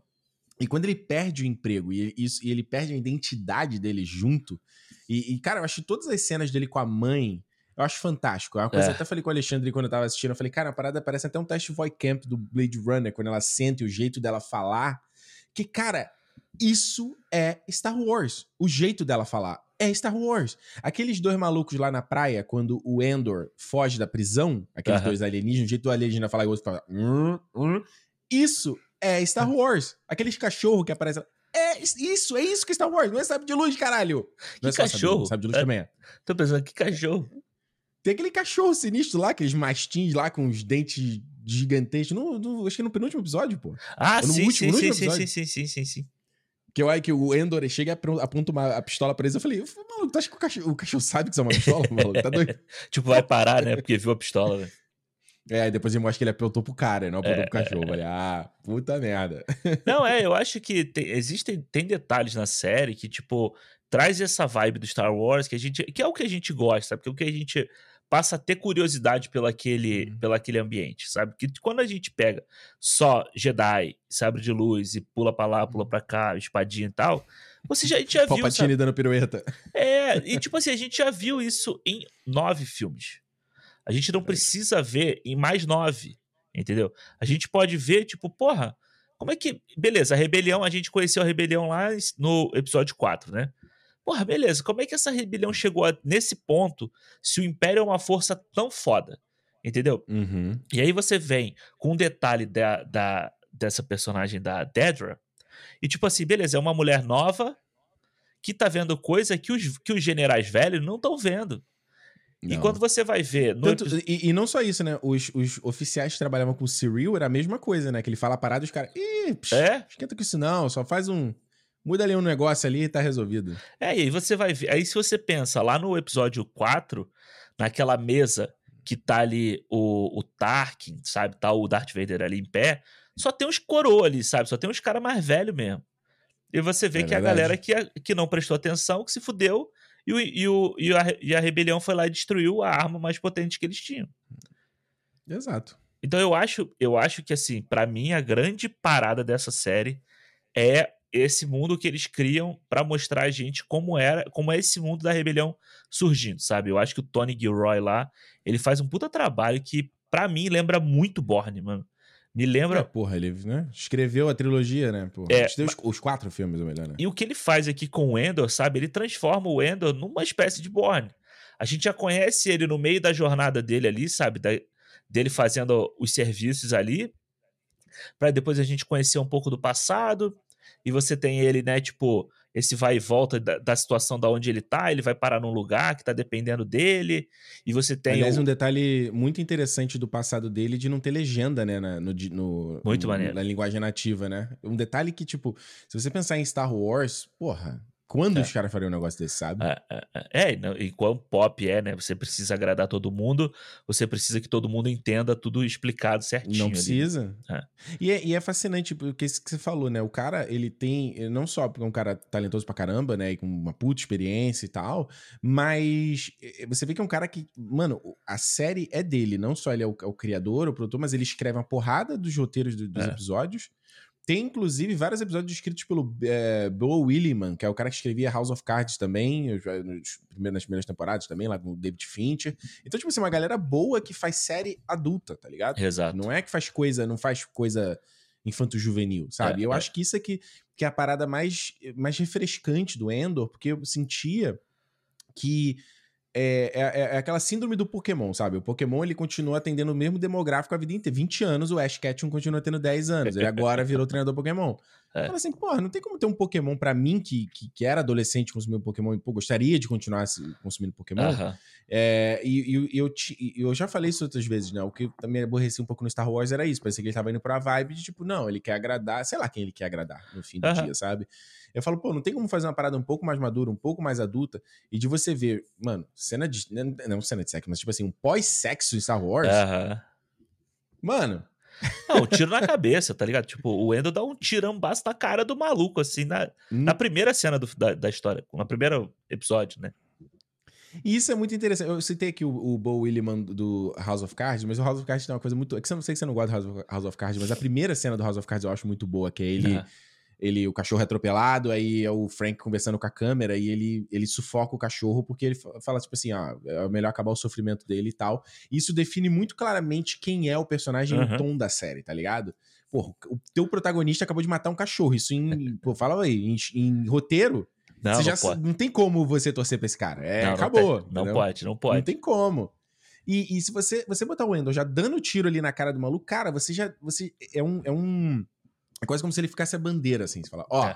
psh, É isso, mano. É quase, ó, acredita que esse- é esse tipo de série que a gente tá fazendo. É, e quando você. Quando a gente liga, né, o que, que o Endor faz lá no Rogue One, Que eu acho que a primeira Aham. cena que ele aparece, ele dá um tiro no Stormtrooper assim, Nas queima a roupa também. É, pelas costas. Não era nem um exato. Stormtrooper, era um cara, era um cara querendo fugir, na real. O cara era um informante dele, Ah, é. o cara queria fugir, não E sei o pa- que, ele dá um tiro nas costas do cara. Isso, pro Stormtrooper não pegar eles, ele faz isso, né? Então, tipo assim, Isso. Sabe, já tá na, já é da essência do personagem. Ele não tá fazendo aquilo lá no Rogue One pela situação em que Uhum. ele tá. Ele já fez isso aqui pra poder escapar também, entendeu? Até porque o Tony Gilroy, se não tô enganado, ele foi o cara que trou- foi trazido pra reescrever e arrumar o Rogue One, né? Aquela Isso. coisa, aquela bagunça que foi o filme na época, né? Um tom, uma mudança. Ele foi o cara que. Então, você vê que é um cara que meio que tomou propriedade dos personagens, né? É, e o irmão dele participa da série também, né? Ele dirige Ah, também, é? né? O Dan Gilroy, que foi o cara que, se eu não me engano, dirigiu o Nightcrawler lá com o, o Abutre, né? Foda, bom filme, hein? Vou É. até procurar aqui. Caraca, bom filme. Bom então, filme. tipo, e você tem várias pessoas fodas assim na Hum. produção, a galera que faz a trilha sonora, sabe? Que faz a trilha sonora, os caras também que fizeram a trilha sonora aí do Succession, que é, que é maior sucesso e tal. Então, Mano, a tipo, trilha do Endor é muito foda, cara. É muito, é muito diferente, cara. É. Sabe? e eu É acho o- que é legal. não, eu- Fala aí. Fala aí. Não, não, fala aí, fala aí. Não, eu acho que é legal que ela se adapta com a jornada que ele tá fazendo na série, sabe? Ela não é o Uhum. mesmo tema tocando sempre. Você tem, né, é, temas recorrentes ali, mas quando é, você tem o início, do- a- o, o assalto lá, né? a- O segundo arco Uhum. da história. Ela tem um, um tambor que ela- ele bate no ritmo da, da ação. Sabe? A ação precisa Uhum. do, do, do, Você tá do- falando do- aquele cara do aquele que toca o tambor lá em Ferrix? Aquele Não, cara? não, não, na própria trilha mesmo, sabe? Você tem um, Ah, sim. que você vai empurrando a cena pra dar mais, mais é, periculosidade pro que tá acontecendo, sabe? Pra que aquilo Mas, crie. mas ele faz aquela paradinha dos sintetizadores também, Blade Runner, né? Tom, tom, tom, tom, Total, tom, total. tom, tom, tom, É, tom, tom, tom, Pô, que aí que eu toque tanto faz essas porra, eu já me amarro, assim. Já acho foda pra caralho. E eu acho legal que diferencia bem da, da trilha do, do Ludwig para o, o Mandalorian, sabe? Então você vê que são coisas É. diferentes, sabe? São coisas separadas. Finalmente, finalmente, Alexandre. Finalmente algo diferente, Ah, Alexandre. Porra, uma abertura diferente. Até abertura, se você parar pensar. A É. abertura é uma coisa meio 2001 também, aquele... É. Demora pra caralho aquela abertura, né? É, eu nunca pulei, não. Deixei todos. Não, também não, mas demora. E muda a música, né? Você reparou que muda a sim, música? sim. É, então você vê, é o diferente, cara. É a parada, é, é, o, é, é- é outra coisa, sabe? É isso que é o bom, é o, é o frescor, né? De novo lá, a série do Boba Fett, igual, né? A coisa da Uhum. Sokatano que provavelmente vai ser igual, Mandalorian, sabe? Tu fica assim, caraca, cara, eu tô vendo uma coisa diferente, sabe? É, é. Eu acho que assim, eles fizeram uma coisa que eu achei interessante, não necessariamente gosto, mas eu achei interessante que foi quebrar. Né, são, eles definiram de cara que já são duas temporadas de 24 episódios, a segunda temporada vai terminar basicamente logo depois, logo antes de Rogue One. Isso. É, e o lance deles dividirem a temporada em arcos de três episódios. Aham. Isso eu achei muito interessante. Embora eu ache que a série perca fôlego com o tempo. Aham. Principalmente nos arcos finais, assim, sabe? Acho que os dois primeiros arcos são os mais fortes, assim, da série. O lance justamente dele, daquele ataque a Ferrix ali. E, obviamente, acho que pra mim que é o highlight da temporada é quando eles têm que fazer aquele ataque naquela base lá do Império. Aquilo ali, é aquele episódio 6 é fantástico. É, Porque não tem é. como. É, e é, eles, eles acabam não fazendo, né? Porque você faz tipo, dois arcos de três, um arco, de, um arco de quatro e um arco de dois episódios. É que é, que é o, da, o da prisão, né? Lá É. de Que- Querrina, né? Querrina, alguma coisa assim, Quenina. Isso. E, e é, e é muito doido, né? Porque a- pra mim, o que, que aconteceu? Quando chegou no terceira parte da, da prisão, eu já tava esperando que fosse ser a conclusão daquele arco. Aham. E não foi, né? E, tipo, ficou aquela coisa de ficar pro próximo, entendeu? Então eu acho que. É. Eu acho que esse, esse arco da prisão eu gosto dele, mas eu acho que ele se estende demais, sabe? Tipo, principalmente falei. o primeiro ou o segundo episódio ali dessa, dessa parte, eu acho que é a hora que a série dá uma freada também, sabe? Porque a gente, beleza, a gente teve o ataque em Ferrix, depois a gente teve o, o, o assalto lá, que são, Uhum. são é espionagem com ação, né?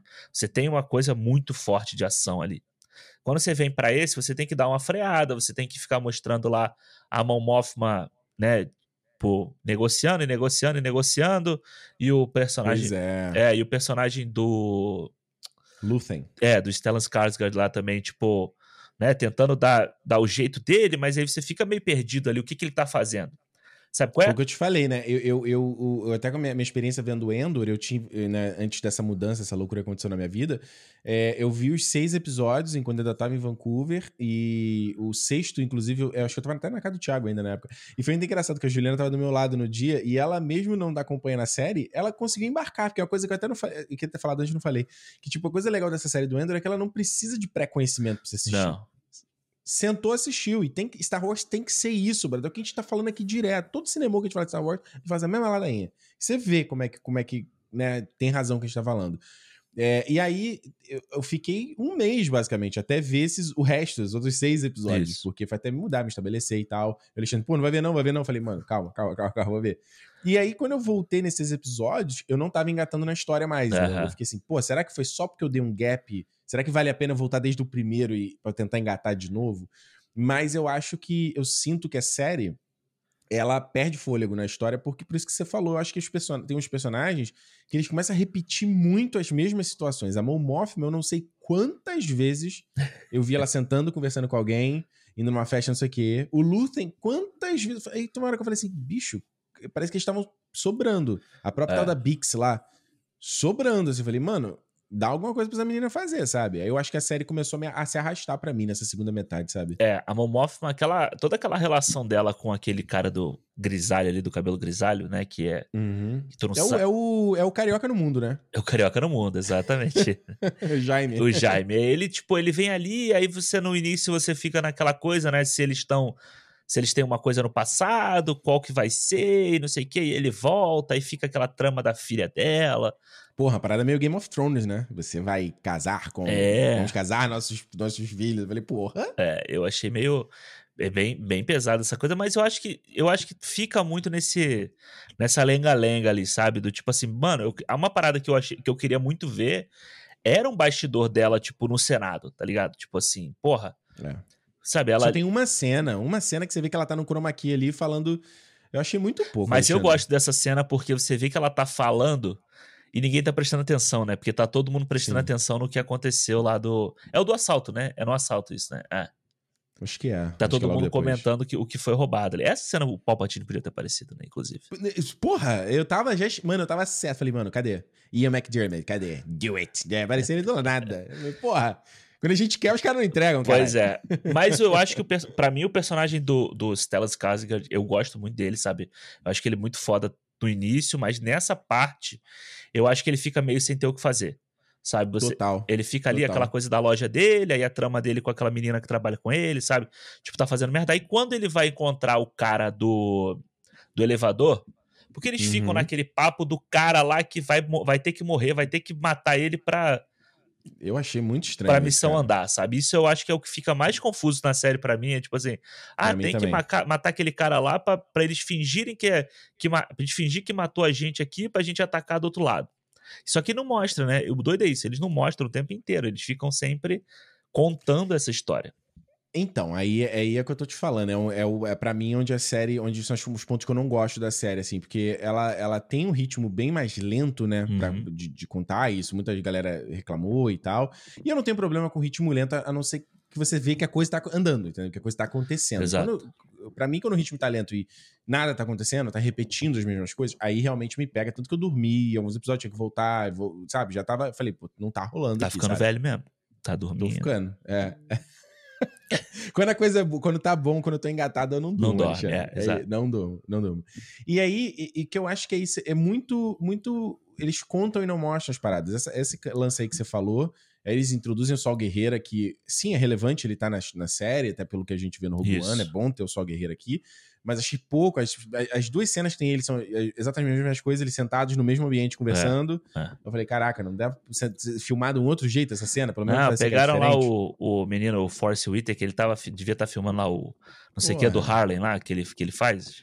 Ah, é o God- Godfather of Harlem. É, e aí fala assim: ó, vem cá, vem cá, vem cá um diazinho aqui nesse estúdio aqui, grava aqui com a gente esse negócio rapidinho. Porra, mas é, é- será que não dava pra filmar de um jeito diferente, sabe? Isso eu pe- me pegou um pouco na série, sabe? Tem umas cenas, tipo, a própria Siri, Siri com a mãe dele.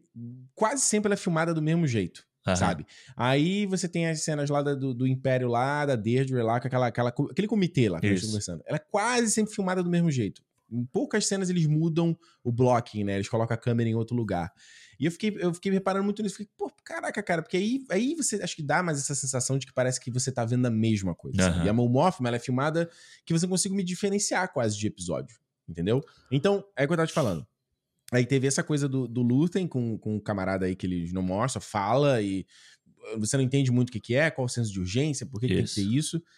É, o lance dela perder, dela, dela precisar do empréstimo, eu achei que aquilo surgiu meio. Eu não sei se eu perdi alguma coisa, mas surgiu do nada aquela parada e, e numa conversa. Será que ela não poderia estar lá num, num caixa eletrônico? Ela vê lá, saldo disponível para saque, zero. É porque ela fala, né, que ela não pode, porque o, porque o, o por causa das atividades da, da rebelião, né, o, Uhum. o, o Império tá investigando todo mundo. Porque, tipo assim, quem tá bancando esses caras, entendeu? Aham. Tipo, esses bunda suja aí estão tá arranjando dinheiro da onde pra fazer isso tudo. Então eles começam a investigar todo mundo. Então o dinheiro não pode partir dela, ela tem que vir de um, um É o dinheiro. orçamento secreto, né? Tinha que É, ver de onde vem tem que ser um dinheiro lavado, assim. Ela tem que lavar um dinheiro pra. Mas por que não mostra isso? Não mostra ela lavando esse dinheiro? Não Mas mostra esse- ela, tipo. Mas o, o, o Borne, ele tem meio que isso, né? Se você pegar. Tem Porra, umas, eu não lembro, eu vi já tem muito tempo. tem umas Ah. horas de discussão de. de não política, né? Mas tipo assim, que os caras do FBI, da CIA lá, do, do Borne, eles estão discutindo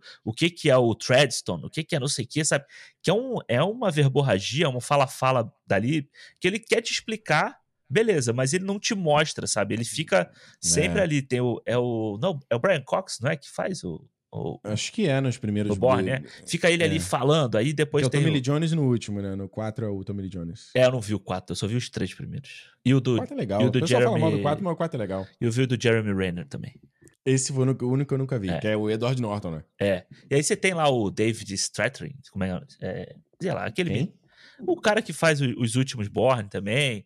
Então, tipo, Ah. você tem toda essa galera, eles ficam falando, falando, falando, falando, falando. E é uma coisa que meio assim, se você não prestar atenção, passa e a série continua. E, e o filme continua. E aqui no Endor eu acho que acontece isso também.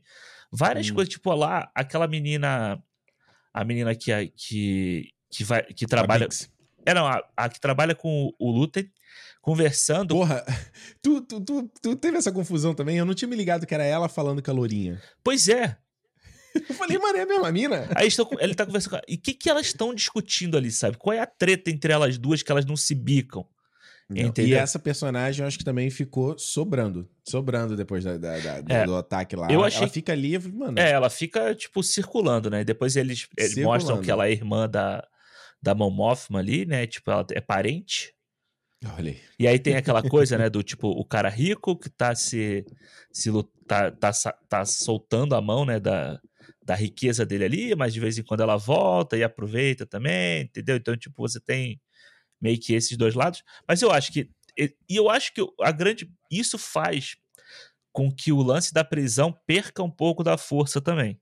Porque eu acho que se a Hum. gente tivesse a prisão, com outra coisa acontecendo, eu acho que teria força pros quatro episódios, entendeu? Porque eu acho que é legal Hum. que você tem um, um senso de que o tempo está passando, né? Tipo, a gente tá perdendo muito tempo aqui, porra. O Endor tá preso muito tempo, a mãe dele vai morrer daqui a Isso. pouco.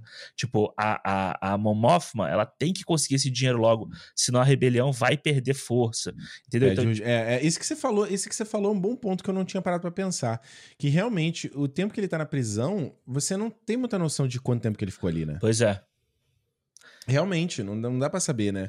É, e, e- porque e é o que você é, eu também é o que você fa- falta urgência, né? Acho que em algum momento, né? Principalmente acho que nos primeiros episódios e principalmente no, naquele no arco do, do assalto, porra, você sabe que eles têm que estar prontos porque vai ter um evento cósmico que é uma Isso. parada religiosa dos caras. Pô, é muito foda toda essa É. sequência, sabe? É muito foda toda, toda essa construção até isso acontecer. E aí, por mais que, que os temas que eles estão debatendo na série, e principalmente na parte da prisão, lá com o personagem do, do Kino, né? Que é o, é o Andy Serkis, né? Isso. Andy Serkis tendo uma segunda chance aí no universo Star Wars, né? Tipo, é muito legal, porque é uma parada meio. Porra, meio. Eu falei, você tem uma fortaleza do Christopher Lambert, mas, tipo, você pode pegar uma parada de doutrinação mesmo, de 1984, sabe? Sim. Os caras estarem ali de, de laranja mecânica, sabe? De você uhum. ser lobotomizado virar uma máquina, né? Uma máquina não pensante. Me lembrou muito o Poço, lembra lá o Poço? O Poço, é, é, é, é. O que eu acho foda é que, tipo, quando, quando a gente pega essa parada toda do, do Andy Serkis, né? Essa doutrinação ali e tal, é tudo pela liberdade, sabe? Todo mundo ali tá agindo daquela forma, tipo, robotizada, ele tá sobrepujando os caras ali, né, tipo, sendo o chefão para o Império, sem o Império pagar nada, porque ele precisa ser liberto. Então, é, uhum. mais uma vez, o grande tema de Star Wars, sabe? De você ter liberdade, uhum. de você não ter que, tipo, você ter ali o Império, tipo, te pressionando e você tá lutando contra aquele sistema, entendeu? Então, tipo, é, quando você tem no final ele fazendo aquele discurso, que é muito bonito, né? Ele fazendo aquele discurso no microfone. Porra, isso na hora me lembrou o Marighella, sabe? O filme do Marighella. De você uhum. ter a uhum. Rádio Libertadora lá, que eles fazem, aquela hora de você conseguir passar essa mensagem para a maior parte da, da, da, população, e que ali é uma população dentro da prisão, né? Tipo, isso. não é um planeta inteiro, é só uma prisão ali. Mas você passar ali, você falar, ó, você falar a verdade, o que aconteceu, sabe? Então, eu acho que é muito legal o Tony Gilroy. Ele faz essa coisa diferente. Você está contando uma história de espionagem de Star Wars. Porém, os temas de Star Wars que, que, né, que calcaram a jornada toda de todas as, as três trilogias e tal, eles estão presentes ali. Entendeu? Então, uhum. eu acho uhum. que isso é muito legal de você não. Você não esquece a essência, mas você faz uma coisa nova, uma coisa diferente. Então, tipo, porra, toda essa parte da prisão, deles escapando, sabe? É muito maneiro a cena. Eles conversarem por linguagem de sinais lá, né? Entre Porra, os corredores e tal. a parada da eu, bota, eu, sabe? É muito A parada foda. da bota é muito legal, né? Do jeito como eles filmam da câmera já mostrar aquela, aquela puta é tipo uma bota do, do, do, do, do Kanye West lá daquela coleção dele. Como é que era? Do Easy. Né? Parece o, o filme do Mario Bros antigo. Lembra do filme do Mario Bros? Porra, total, sabe? E aí você fazer a parada do vermelho e do azul, do chão. Tem uma, tem uma coisa ali de simbólica, né? Até se você pensar em história mesmo, é, daquela coisa de tipo os ricos e os poderosos que andavam uhum. calçados, né? O pobre andava com o pé no chão, Isso. aquela parada. Então tem uma parada muito interessante e isso é que é para mim o grande forte do, do Endor, que são as discussões desses temas de como a opressão é criada, tá ligado? Uhum. A opressão, o império, ele não funciona só com o Stormtrooper lá, piu, piu, piu, piu, atirando. É maneiro também essa parte, mas é, é, é, é, você, é isso que você falou, é a doutrinação do cara ali, do, do acho que é Kino, caraca, qual é o nome do, do Andy Serkis? Meu é Deus Kino, do céu. É? é Kino, acho, né? Eu não tô achando. Ué, não aparece no IMDB o nome dele? Cadê o Andy Serkis, gente? Porra, não colocaram o Andy Serkis aqui no IMDB. Fala que aí tristeza, que eu tô vendo aqui. É o Kino, sei lá. Tipo, dele ser o cara, aquela coisa meio assim, você. Ele, ele, é prisioneiro tanto quanto toda a galera. Mas aí chega ali uma doutrinação e fala assim: não, irmão, se você. Vocês, eu tô te dando um poderzinho aqui para uhum. você sobrepujar essa galera e você vai se dar bem, entendeu? Se você esculachar esse, esse pessoal aqui. Até, ele, até, até o Endor fazer ele lembrar, e é muito legal, porque o Endor ele é o personagem descrente, ele é o personagem que não que não é, é rebelde e tal, e ele, ele, ele não tá nem aí, o Império tá lá e eu tô aqui, né? Ele, uhum. A Marna não quer ir com ele, ele vai pro resort, né? Ele vai pra Riviera, porra. Vai pra Miami. A gente tava falando de Miami aqui no início. Porra! Não, não foi aqui nesse Miami. É, foi, foi, tava indo pra Miami, cara. Tá ali curtindo. E ele ser o cara, isso eu achei muito interessante. Ele ser o cara que desperta a fagulha no Kino, entendeu? Isso. Fala assim, brother, você tá mais. Você, tá, você é da gente, mano. Você não é que esses caras, não. Tu acha é. que esses caras. Mas você é nosso. Então, essa parada é aquele moleque. Quando eles vão fazer o assalto, é o cara que, que, que. porra, é muito maneiro. Fala aí, vai. Não, o discurso desse, desse moleque. O nome dele é Kinoloy. O nome do personagem. Kinoloy. É. Ah, o discurso desse moleque ainda. Do, lá do, do assalto, né? É muito uhum. foda, assim, sabe? A hora que ele tá sentado na na fogueira com o Endor, assim, sabe? Ele explica, tipo, como que funciona, sabe? O que que o o imperialismo, não é o imperialismo que ele fala, mas é tipo assim, como que o mal que o império faz nas pessoas, sabe? Que tipo, ele vai oprimir, ele vai oprimir, então você precisa bater de volta, senão, tipo, ele acaba oprimindo de vez e você se acostuma com aquela situação. É muito maneiro. É muito Sim. foda, sabe? Tipo, e a gente, a gente nós brasileiros estávamos vivendo uma época em que quem estava revoltado com a situação, tipo, você via ali o Star Wars e falava, caralho, é isso aí, tá falando comigo. Você tá falando Total. com a gente. E não é que tá falando com a gente, pô, tá falando sobre a história inteira, sabe? Como isso aconteceu ao longo da história toda. Então, tipo, se você pega lá o George Lucas se inspirou nos nazistas, não sei o que, para fazer Star Wars, na guerra do Vietnã, o que estava acontecendo. Aqui o, o, o Tony Gilroy ele só repete de trás o mesmo tipo de conversa que você já tinha na obra original e que você depois teve o George Lucas falando de, política de uma forma muito foda, sabe, de, de, do governo Bush e tal no, na trilogia prequel, entendeu? Uhum. Então tipo assim, mano, você só tá repetindo né, o que Star Wars Ele não tá reinventando fez. a roda, né? Ele não tá Exato. reinventando a roda, ele só tá, re- ele tá relembrando o que, que o Star Wars pode ser, né? É. E eu acho Eu que acho que isso. É, ele dá, e ele dá uma roupagem de espionagem ali, sabe?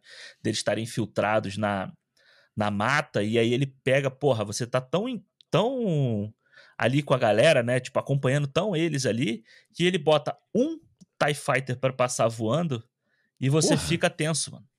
É o Nazgûl voando, Alexandre. É. É o Nazgûl, bra. Total, total. E tem naquela. na- quando eles fogem da prisão também, que eles ficam presos no desfiladeiro. Aham. E ele, e- e ele faz uma parada muito. Cara, é, eu, eu não queria jogar tanto pro lance da política aqui, mas infelizmente vai ter que ser. Que é assim. é, me lembrou daquilo da, da- daquela fala da Dilma, quando ela fala quando ela é torturada pelo. pelo durante a ditadura, né? Isso.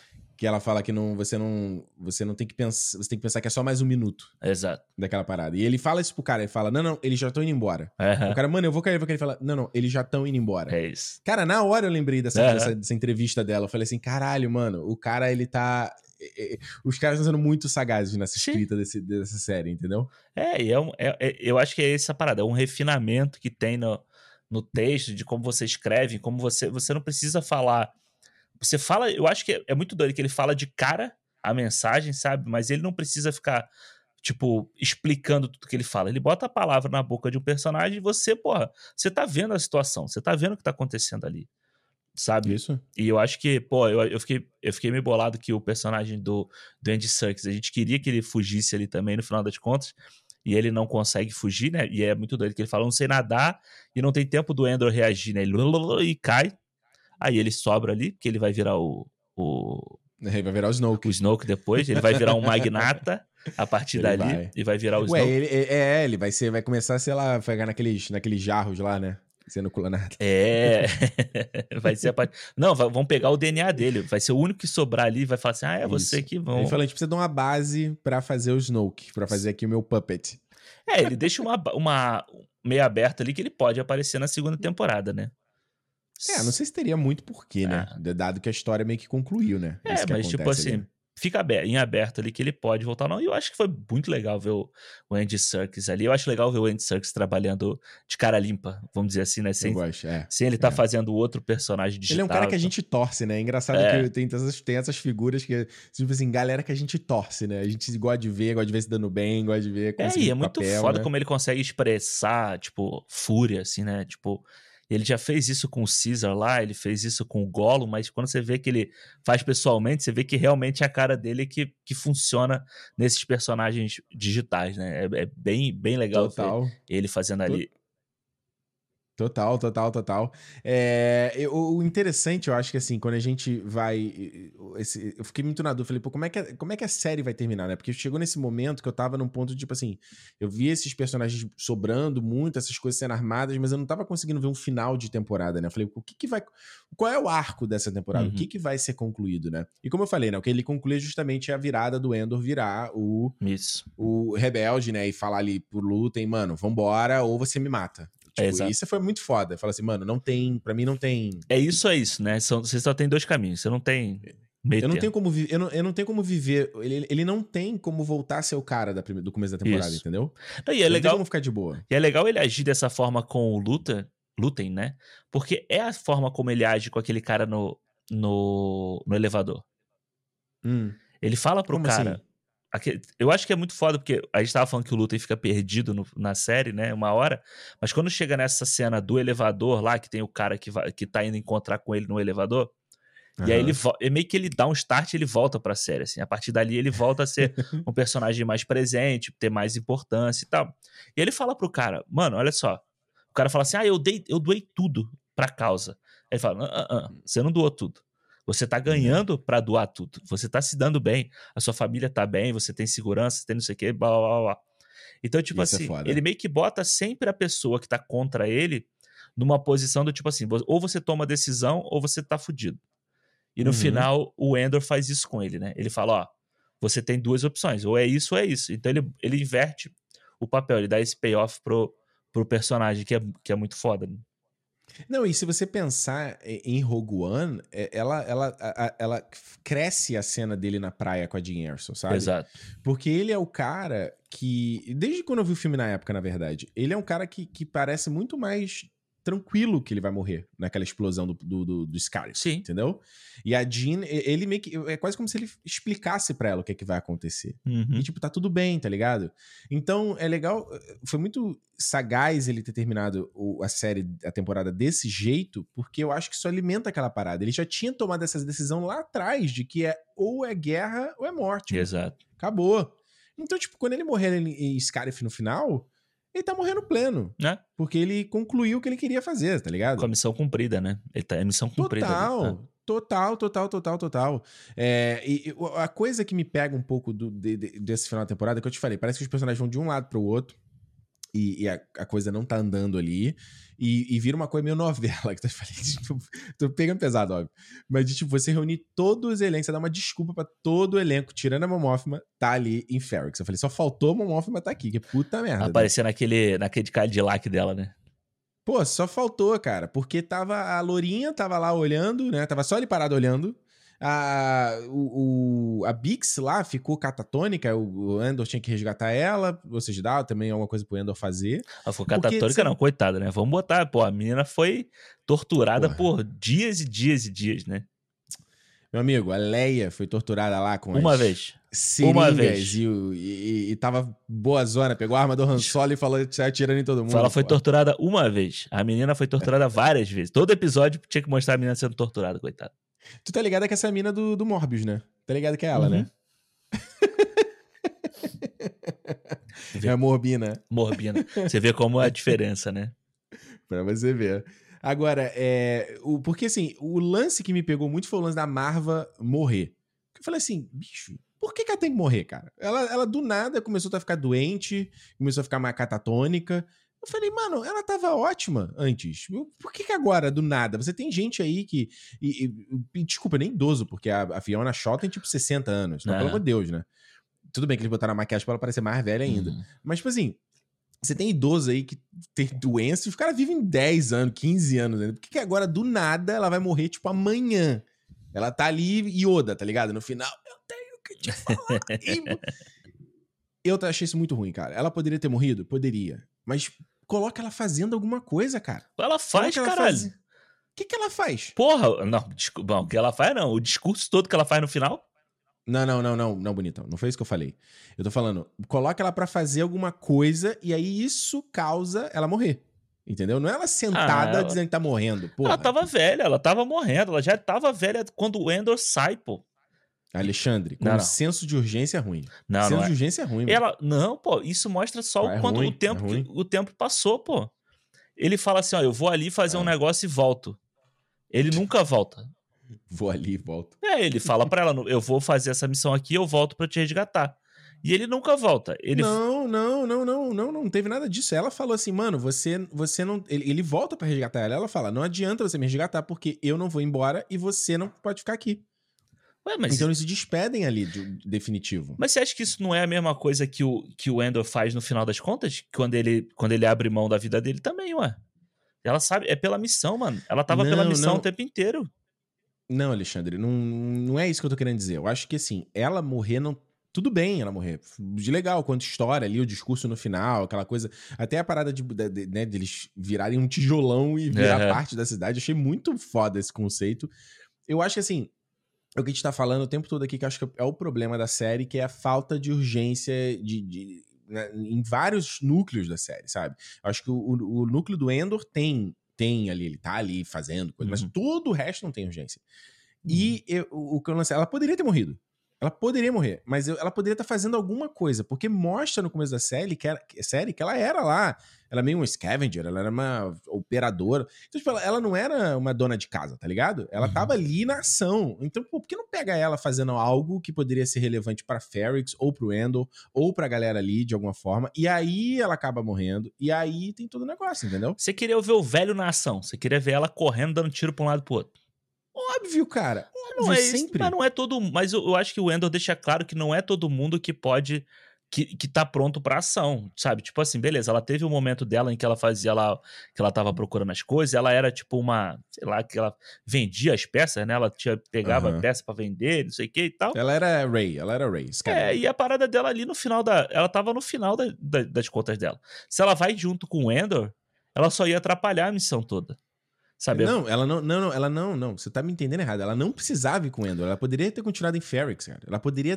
Só que, tipo, você eh, poderia ter rolado alguma coisa ali pra você juntar ela, de repente, com a Bix, de repente com aquele outro camarada lá, aquele operário lá. Porque eu acho que as coisas ficam muito desconjuntadas e eu que eu te- tô te falando, essa coisa, tipo assim, ah, eu sou idoso e tô morrendo. Isso é muito subjetivo, cara. Tá. Ninguém sabe quando o idoso vai morrer de verdade. O cara, como eu te falei, o cara pode estar doente, com câncer, e você tá ali, cara, e fica e continua e continua. Então, quanto série, É, não sei. não eu, dá urgência, mano. eu acho que é tipo. Eu acho que o papel dela ali é tipo assim.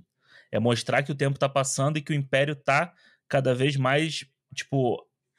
É, usurpando tá parado em Ferrix, entendeu? Tipo, eles estão Uhum. perdendo força, eles estão perdendo as coisas ali, tipo, o Endor não volta nunca, sabe? Então, tipo, o que que vai acontecer com ela ali? E ela vai definhando, e ela tá definhando, definhando, definhando. Então, tipo, a gente vai vendo que ela. Uma hora ela tá andando, a outra hora ela já não consegue mais andar, outra hora ela fica direito, né? E ela depois fica deitada o tempo inteiro. Eu acho que isso mostra, tipo, principalmente o tanto que a série anda de tempo, sabe? Com o tanto de tempo que o, que o Endor fica preso lá. E, tipo assim, mano, se aí todo mundo tem que fazer alguma coisa, eu acho meio complicado, assim, tipo, ah, beleza. Tipo, tem a galera agindo aqui, a Bix, não sei o que, e ela tá agindo também. Tipo, pro Império prender ela, sabe? Tipo, seria muito mais fácil. Então eu acho que cada Não, um bem. eu acho que cada um sabe Tudo bem. tem uma coisa de saber qual é o seu papel na luta, sabe? Tipo, ela, o papel dela no final das contas era ser aquela mensageira do final, pelo que ela representava, pelo que aquele cara que morre também, né, no passado lá, o esqueci o nome dele. O cara Ah, que tava junto do- com ela. Cabix. É. Ah, não, não. Não, Não, não. Ah, tá, achei que era o outro maluco que tava com a Bix, toma um tiro. Não, não, o cara que é tipo meio que o pai do Endor, vamos dizer assim, né? Isso, isso, isso. e que Aham. morre lá também, entendeu? Então, tipo, são caras que são líderes da, da comunidade, são nomes importantes na comunidade, assim, e que, tipo, acabam morrendo. Eu acho que a parada dela morrer de velhice, sem o filho ter conseguido voltar pra pra se despedir dela, sabe? Eu acho bem bonito, inclusive, isso no final, e depois ele Uhum. assiste a mensagem dela pra todo mundo ali, sabe? Eu achei bem, É. eu achei bem foda. Eu achei esse último episódio muito foda. Todo esse É, dis- falou que você gostou pra caramba, né? esse discurso, ele, mano, ele abriu o episódio com um moleque montando uma bomba. Sabe? É tipo assim, é você realmente dá nome aos bois pros rebeldes, entendeu? Agora só me lembra, peraí, só me lembra aquele, aquela figura, aquele holograma que ele ficou olhando. Eu, eu, eu esqueci, que eu- como eu falei, teve esse gap eu assistindo a série, eu falei, mano, esse cara, quem era esse cara? Que tava lá no holograma que o garoto tava olhando, tipo, sei lá, o pai dele, tava construindo e olhando e puto pro... É, eu acho que é, cara. é, eu acho que eu não me lembro se ele aparece antes. Eu não sei se esse é o cara que, que era o pai do Uhum. Endor, entendeu? E que morreu lá e virou esse símbolo de, de gente Uhum. que, que, que bateu de frente com a rebelião, entendeu? Então, Uhum, isso tem uma coisa. Império. É, com o Império, desculpa. É, que tem uma, essa coisa, você tem muito personagem também na série, né? Você tem um, muito núcleo, muita gente ap- aparecendo o tempo inteiro. Então, tipo, é um, é um personagemzinho aqui, um outro ali e tal. Mas eu acho que é ele. E, porra, eu acho que assim, você dá nome aos bois, sabe? No final das contas, você fala assim: olha, os rebeldes fazem isso aqui. Pra você lidar contra uma força tão poderosa como o império, como uma ditadura, né? Tipo um, um nazismo da vida, você tem que agir dessa forma. Você tem que Uhum. quebrar eles de alguma forma ali. Entendeu? É, eu acho que tem uma, uma parada visual bem interessante da, da galera, de você ter ali as filhas de Ferrix, né, fazendo uma coisa, tipo uma cerimônia tradicional deles, né, de, de funeral, e você tem o Império, né, fazendo aquela barreira, né, pra impedir, porque eles estão ali numa missão específica, então, tipo, você vê os caras, é uma, é uma, é uma apresentação visual mesmo do Império bloqueando a cultura dos caras, agora bloqueando o que que eles querem fazer ali por medo de A, B ou C, entendeu? E que eles já tinham feito lá na, na- no arco da, do assalto, Do- né? Isso, lá no começo, né? É. Aham. Eles fazem Agora- isso, não deixando aquele povo ir ver o, o negócio lá, tipo, dificultando que uma massa muito grande vá pra lá pra assistir e tal. Então eles já fazem isso, eles já estão, tipo, tirando esse direito de várias pessoas. Você vê que eles vão bloqueando a cultura de vários lugares na, na galáxia pra que ninguém se rebele contra eles, né? Pois é, é tipo, é é uma. É, é, é engraçado, né? Porque a gente viu isso muito nesses últimos anos do Brasil, né? Sendo é, é, coisas da cultura brasileira. É, galera querendo privatizar até a praia do, do Carioca, né? Pois é. Você vê, né? Como é que, como é que tem, tem uns paralelos assim, né? Uhum. Tipo, não, o, o carnaval, o, né, o que é parte da cultura. Não, não. A gente é Brasil, mas não é, não é exatamente o Brasil. Não é tudo do Brasil que é Brasil, entendeu? Exatamente. Interessante você pensar nesses paralelos, né? Agora, o que eu fiquei pensando muito é. Porque, assim, o que que a Dedra queria fazer era matar o Endor. Uhum. E eu não entendi muito por que, que ela queria fazer isso. Fiquei pensando, o que, que isso traz de benefício pra ela? Até o cara lá, o Qyburn, lá do Game of Thrones, ele fala, pra, não, você tem que matar o, o Endor e tal. Eu falei, peraí, mas não faz mais sentido ela pregar o Endor e torturar ele pra tentar descobrir informação, sabe? Saber quem é o mandante, o que, que aconteceu lá em, em... Como é é o nome do planeta? Com A, o nome do planeta lá. Aquele, o planeta do, do, da- da- do sexto episódio e tal. Aham. É, Eu achei isso um pouco, um pouco estranho, não? Tipo, eu quero matar só o Endor. Você vê vê ele e atira nele logo. Eu falei, ah, isso É. traz benefício, pô? Eu acho que é você matar a liderança, né? Aquela coisa de você cortar a cabeça das lideranças, sabe? Porque eles não entendem. Mas ela, mas ela não sabe que ele é líder de nada. Então, mas ele foi o, o responsável pelo ataque em Ferrix, né? Pelo que Hum. eles sabem até aquele momento, que é a informação que o que o menino lá, que eu esqueci o nome, leva para o Cyril leva. Ele tá ele tava lá envolvido com o o assalto, né? Uhum. Então ele passa a ser uma figura importante para da rebelião, né? De quem tá tirando alguma coisa do Império. Então o Império tem que cortar essa essa cabeça. Sozinha. É, por isso que eles Uhum. têm que correr atrás dele pra, tipo, extirpar ele de vez, entendeu? Eu acho que Uhum. eu, eu, pelo menos entendi que era por causa disso que eles queriam fazer isso. E eu acho que isso já é engraçado, né? Porque é uma informação que vem a partir da, da revolta do Cyril, chega pra ela e ela, a partir dali, ela cria uma base toda. E eu acho que no final, quando ela vê, quando é, é- que é muito foda aquela cena da população toda Uhum. em cima dela, né? Eu acho que ela meio que entende que a rebelião é uma coisa maior do que o Endor. Entendeu? Uhum. Ela entende ali que, tipo, mano, é um movimento realmente que É tá uma tendo- hidra, né? Você corta uma cabeça, nascem duas. Exato, e a gente tem que. Aí eu acho que a partir do, da- na próxima temporada, eu acho que a gente vai ver o Império tentando, tipo, amassar a rebelião, entendeu? Tipo, a gente vai ver eles tentando, tipo, conter essa, a rebelião inteira para que isso não chegue em mais gente, que você não tenha mais povos se rebelando, que você não tenha mais cidades e planetas, tipo, a- aderindo à rebelião, né? Não entre nessa modinha, né? É. Agora, é, é, eu, uma- eu ouvi o Tony Gilroy falando de que eles. é, que o lance de, de saltos temporais na segunda temporada, né? Eu imagino, porque agora que a gente conversando aqui, você vê que também teve muitos saltos. A gente até conversou, falou em off na- quando teve aquela cena da praia, né? Que foi muito. Deixa eu falar, teve, um, teve um salto temporal aqui que você nem pegou, né? E tal. Isso. Eu, eu falo pra mim já foi, pelo até porque a gente falou aqui a história da Marva e tal, mas o que, que tu achou que isso foi um problema na série? Essa coisa de você. Essa coisa da timeline, a ordem que tava acontecendo, tudo. É, eu achei tanto que quando a gente teve essa cena da, da praia, né? Que ele tá na praia, e você vê, tipo, ele tá no assalto e dá, dá um pulo, ele já tá nessa praia, e ele vai preso e começa uma história de prisão, tipo, totalmente fora do que a gente tava vendo. E eu até te Uhum. falei, eu achei que pra mim isso ia ser um. Era como se fosse o que eles fazem no Borne também. No, no terceiro Borne, de você contar uma história antes, né? Que, na verdade, o, o Hum. o terceiro Borne, mais da metade dele é passado no meio do segundo filme, Olha aí. né? Porque eu o- não lembrava disso. é, porque o segundo filme ele tem um salto temporal assim, o Borne tá num lugar, daqui a pouco ele já tá em Nova York, entendeu? Tipo assim, então o Uhum. que que aconteceu nesse período aqui? E aí o terceiro filme mostra tudo até que liga nesse ponto de Nova York que ele tá.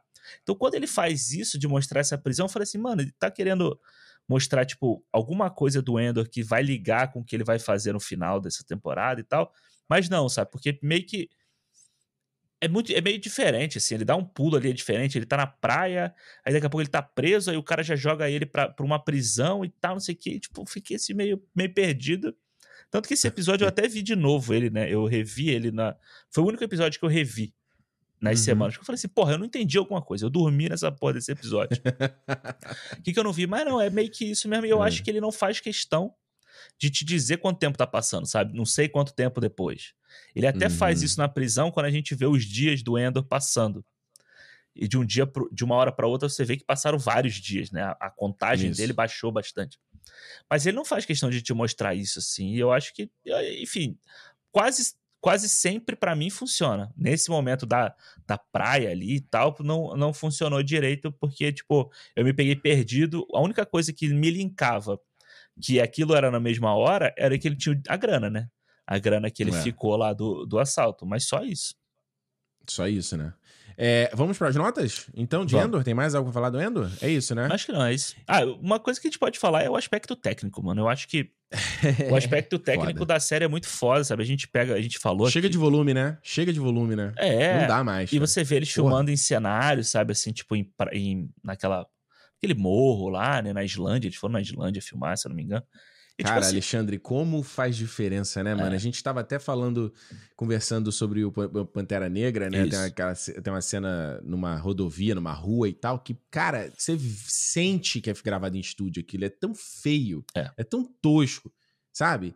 E, e aí, essa que você falou, nossa, essa sequência, então, é muito foda, cara. é muito foda. Você vê que os caras estão lá, porra. É, e depois, cara, eu acho que aqui- há há uma cena que fica na minha cabeça o tempo inteiro. Além da. Que a nave tá voando lá na hora dos meteoros, né? Que é muito bonita aquela cena e tal. É do caralho. É a cena do cara entrando no TIE Fighter. O TIE Fighter pendurado e ele entrando Hum. por cima dele, assim, sabe? Você vê o, o soldadinho vindo por cima do TIE Fighter, ele anda e entra. Eu não pra- peguei essa. E o TIE Fighter, ele tá pendurado, né? Então quando ele. Quando ele. É, ele prende solta, em cima, né? é, ele solta. É diferente do que a gente vê no, no episódio 7, né? Que ele tá, Aham. ele tá paradinho assim e ele sai. Ali não, ele tá preso por cima e ele só pux, cai e já sai Aham. e já sai voando. É muito foda, o aspecto técnico dessa, da série é todo legal, mano. A casa da Mon Mothma é muito bacana, você vê ali os detalhes e tal. O, É. a, a loja do Lutem é, pô, pra quem gosta de Star Wars, ficar olhando as paradinhas ali, sabe? Tem o escudo do Jar Jar Binks lá, da, do- dos Gungas. Tem? Eu Tem. Não, pe- não peguei. Olha aí aquele do episódio 1, né? Aqueles jum, É. né? Aqueles E tem uma porrada de né? coisa. Tem aquela armadura lá do. Do cara do. É do Force Unleashed, não é? Não sei. Tem uma armadura Qual que é? lá. Que é tipo um da- da- das irmãs do, do- Não sei quem é. É, tem uma armadura Sei que é como, armadura. se- do Inqui- é como Inquisidor, não sei o nome, eu não, que eu não joguei Aham. isso. Mas é tipo uma armadura que é como se fosse um Darth Vader, assim, que tem. É Tô. É bem, bem- Eu achei bem Eu go- foda tudo.